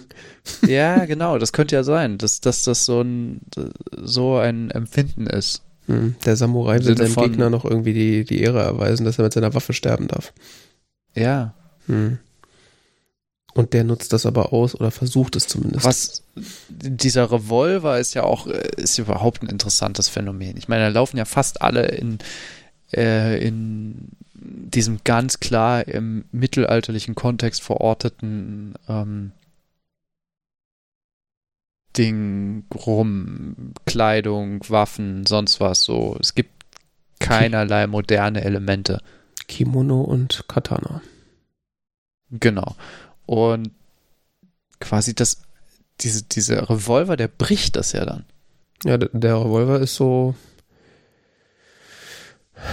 zeigt auf der einen Seite, wie obsolet die Schwerter eigentlich sein oder sind. Äh, und, ist auch irgendwie so, steht so für, für also steht so für ein Ende der Samurai-Ära eigentlich, weil Schwertkämpfer sind halt, wenn alle Revolver haben, völlig nutzlos. Ja. Und äh, ist auch so ein, äh, so ein Zukunftssymbol. Also, das ist ja so relativ klar, dass das dann die Zukunft ist. Ja, ich, ich fand es nur spannend, dass dieser Revolver wird ja teilweise so inszeniert, dass durch diesen Revolver der Revolver-Tragende quasi so zum Superhelden in dieser Welt mutiert. Der wird quasi Ähm, unsterblich, ja. Ja, er kann, wie ein Zauberstab. kann äh, Schaden oder Tod herbeiführen bei seinem Gegenüber auf relativ weite Entfernung, sehr präzise. Kraft der Gedanken. mit wenig Aufwand. Er muss keinen Bogen spannen oder sonst irgendwas. Also es ist quasi wie Zauberei. Mhm. Es wirkt in diesem Kontext wirklich. Es wird auch so inszeniert, dass es wie Zauberei ist. Es ist so, was passiert da, ne? Ähm. Gleichzeitig stirbt der Revolvertragende in einer sehr dramatischen Endszene. Ja. Der alte Samurai-Hase hat es quasi dem Jungen, dem Jungen nochmal gezeigt. ich musste auch äh, direkt an Star Wars denken. So, es ist a weapon of a more civilized time. du erinnerst dich an das Obi-Wan-Zitat? Äh, wo er über das Laserschwert sagt, dass es eine Waffe aus einer zivilisierteren Zeit ist. äh, Und, äh, nicht auf so-. Also das ist, äh, da ist auch wieder diese Samurai-Ästhetik und die Jedi-Ritter, da ist es wieder, da ist wieder der Verknüpfungspunkt. Ja, aber die, die, die, der Typ mit der Waffe, der stirbt in diesem Film. Hm. Und das ist auch sehr endgültig. Es ist so. Das ist jetzt erstmal wieder weg. Es ist ja nicht so, Ja. dass der quasi der Ronin dann die, die, die Waffe an sich nimmt und so, hey, jetzt hier, ich bin jetzt der Geilste. Mhm. Das ist ihm einfach egal. Ja, das ist äh, interessant, ja. Weil vor allen Dingen die Gefahr besteht, dass irgendein anderer sich jetzt das Ding nimmt und sagt, jetzt bin ich halt der, bin ich halt der, der harte Typ. ja, vielleicht ist er, äh, ich weiß es nicht. Das Einzige, was ich mir erklären könnte, ist, dass er so in, als quasi, er ist ja auch, ist ja ein tief einge er ist ja tief eingebunden in, in, in dieses Sozialsystem als Ronin. Ne? Er ist ja, er hat eine ganz bestimmte Rolle in dieser Gesellschaft. Hm ist quasi da auch stärker drin verankert in als andere. Mhm. in die in diesem Film auftreten oder quasi alle anderen, die in diesem Film auftreten, weil äh, die die sichtbar auftreten jetzt mal von diesem Aufseher da abgesehen, ne, mhm. äh, ist er sein, sein ganzes Selbstverständnis wahrscheinlich prägt sich ja aus dieser Rolle, die quasi nur existiert innerhalb äh, dieser durch Samurai und Schwertkampf und sonst was geprägten Welt. Ja. Und er zeigt aber auch äh, am Ende eigentlich so, ist eigentlich auch egal, ob jetzt irgendjemand einen Revolver hat oder äh, einen echten Zauberstab, so einen richtigen Samurai, den kriegst du halt doch nicht umgebracht. Weil er ist ja jetzt, also er, er zeigt ja quasi nochmal in diesem Endkampf zeigt er ja eigentlich, was so äh, einen Samurai ausmacht, nämlich nicht nur, äh, dass er irgendwie ein begnadeter Schwertkämpfer ist, sondern dass er quasi so ein Krieger im Herzen ist und irgendwie auch das, die, das größte irgendwie Hindernis überwindet, nämlich sogar ein, einen Gegner mit Revolver indem er ihn halt einfach mit seinem äh, Messer, was er die ganze Zeit, mit dem er die ganze Zeit werfen geübt hat, in, in seinem, in seiner äh, Exklave da sozusagen, dass er ihm quasi das Messer in die Hand wirft, mit, äh, die den Revolver führt und mhm. ihn damit dann äh, ja, kampfunfähig macht, effektiv. Also auch, auch, also auch wenn der, der Film auf der einen Seite sozusagen andeutet, okay, die Ära der, der, der Ronin oder der, der Samurai oder der, überhaupt der Schwertkämpfer ist jetzt eigentlich vorbei, weil wenn jemand so ein Ding hat, ist eigentlich, äh, hast halt verloren. Also, also ein Revolver oder halt irgendeine Handfeuerwaffe. Und auf der anderen Seite äh, sagt der Film aber auch, hier so einen richtigen Krieger, den das, da ist egal, was der andere für eine Waffe hat, da kommt es nur auf deine Einstellung an, so nach dem Motto. Das ist irgendwie, kann man jetzt so oder so lesen, ne?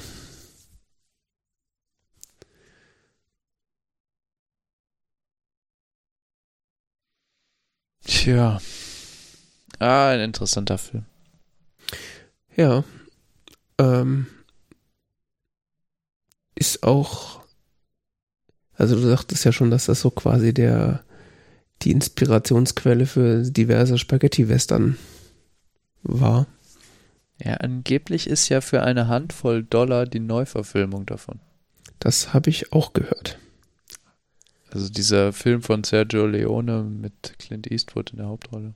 Ja. Der ja selber. Den ich auch äh, nicht gesehen habe. ja, der, und, der, und der auch selber quasi so ein, ein äh, ja, also der gilt ja nicht als Neuverfilmung von Yojimbo, sondern der gilt ja eigentlich so als der Western schlechthin und als der krasse Clint Eastwood Western. Was ja auch, also der steht ja nochmal komplett alleine da, obwohl er ja, wie du sagst, irgendwie so eine Art Neuverfilmung des gleichen Stoffes ist. Was auch schon wieder interessant ist. Also ich habe diesen Film, ich glaube zumindest nicht, dass ich ihn gesehen habe. Aber ähm, ich äh, es gibt ja in diversen Filmen quasi Referenzen auf diesen Film. Also ich erinnere mich nur an äh, Zurück in die Zukunft 3, wo äh, Marty McFly sich so eine, äh, so eine Metallplatte umschnallt, wie das wohl in einem dieser Clint Eastwood-Filme passiert ist. Und ich nehme an, dass es der dieser ist.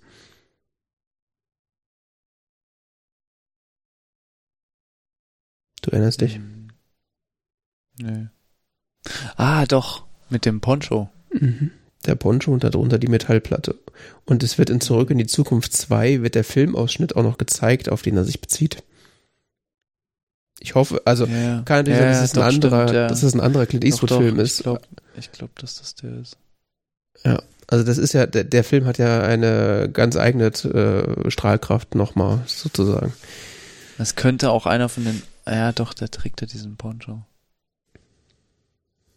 Und er, er nennt sich auch selber dann in, in der in der in der Vergangenheit, also im dritten Teil sind sie ja in, in den 18 im Jahr 1855, glaube ich, und da nennt sich Martin McFly ja selber Clint Eastwood.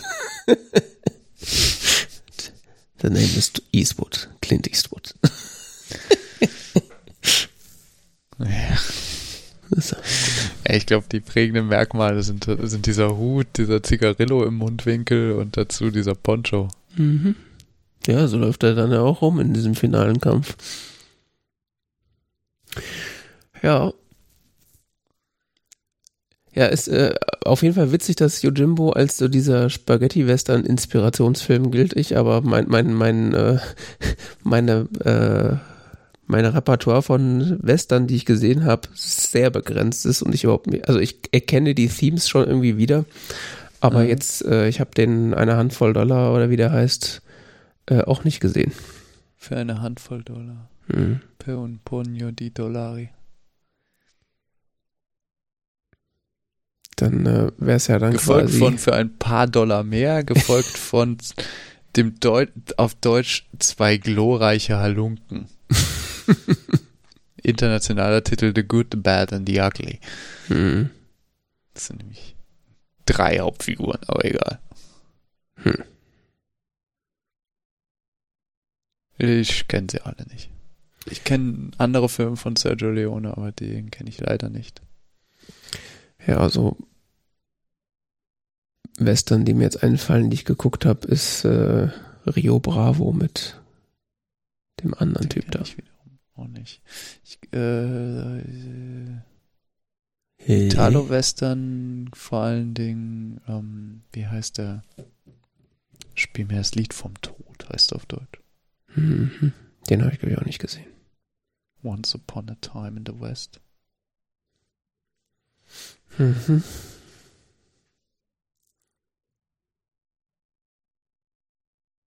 Also Western mit Schwerter ist schon geil. Also finde ich fast noch besser als jetzt mit den Pistolen da.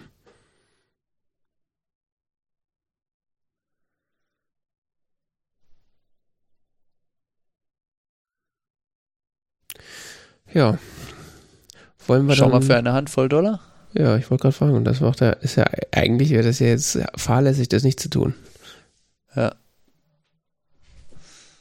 Also, nächstes Mal eine Handvoll Dollar. A fistful, nee, was? A fistful of Dollars heißt das auf Englisch. Ja, keine Ahnung. Die guckst du ja dann auch auf Deutsch Echt? wahrscheinlich, ne? Nein, ich weiß es nicht. Welcher Sprache wird der denn aufgenommen? Das ist eine gute Frage. Wahrscheinlich müssen wir eigentlich auf Italienisch gucken. Ich bin gespannt auf das Italienisch von Clint Eastwood. Oh, bitte nicht. Clint Eastwood, da Italienisch gesprochen? Bestimmt nicht. Garantiert. Ist das so ein lebendiger Typ? Das rausfinden. Hola, me llamo Miguel. Äh, ja, keine Ahnung. Müssen wir mal gucken. Aber äh, bin ich gespannt und vor allen Dingen, ähm, inwieweit das äh, darauf basiert. Also bin ich sehr gespannt. Ja, dann sind wir noch durch mit äh, Hoimbo. das ist einfach ein Kackname. Wie heißt der, heißt der Film eigentlich auch auf, äh, auf Japanisch, äh, Yojimbo? Oder ist das nur so der, der englische slash internationale Titel? Das würde mich ja mal interessieren. Auf Japanisch heißt er, glaube ich, Yojimbo. Okay. So ein bisschen. Und, und Yojimbo bedeutet Bodyguard. Echt? Sagt die Wikipedia. Ja, wenn die Wikipedia das sagt. Steht also mit Yojimbo in Klammern irgendwas auf Japanisch, in Klammern Lautschrift und dann äh, Bodyguard. Wird das wahrscheinlich ungefähr das bedeuten, ja. Hoffen wir es mal. Am Ende heißt es feine Handvoll Reis. da haben wir auch schon den Sendungstitel, eine Handvoll Reis. Das ist schwierig, der Titel ist geschrieben in, in, in, in kan Kanji. Ähm, Gibt's, kann man jetzt wahrscheinlich verschieden lesen. Cool, ja, dann äh, fransen wir, glaube ich, nicht weiter aus. Aha. Nächstes Mal eine Handvoll Dollar und äh, das war die 171. Ausgabe des T-Zeit Talk Radio. Äh, empfehlen Sie uns weiter, bleiben Sie gesund. Bis zum nächsten Mal. Kommen Sie gesund durch Aspekte, ne? Genau. Bis zum nächsten Mal. Ciao. Ciao.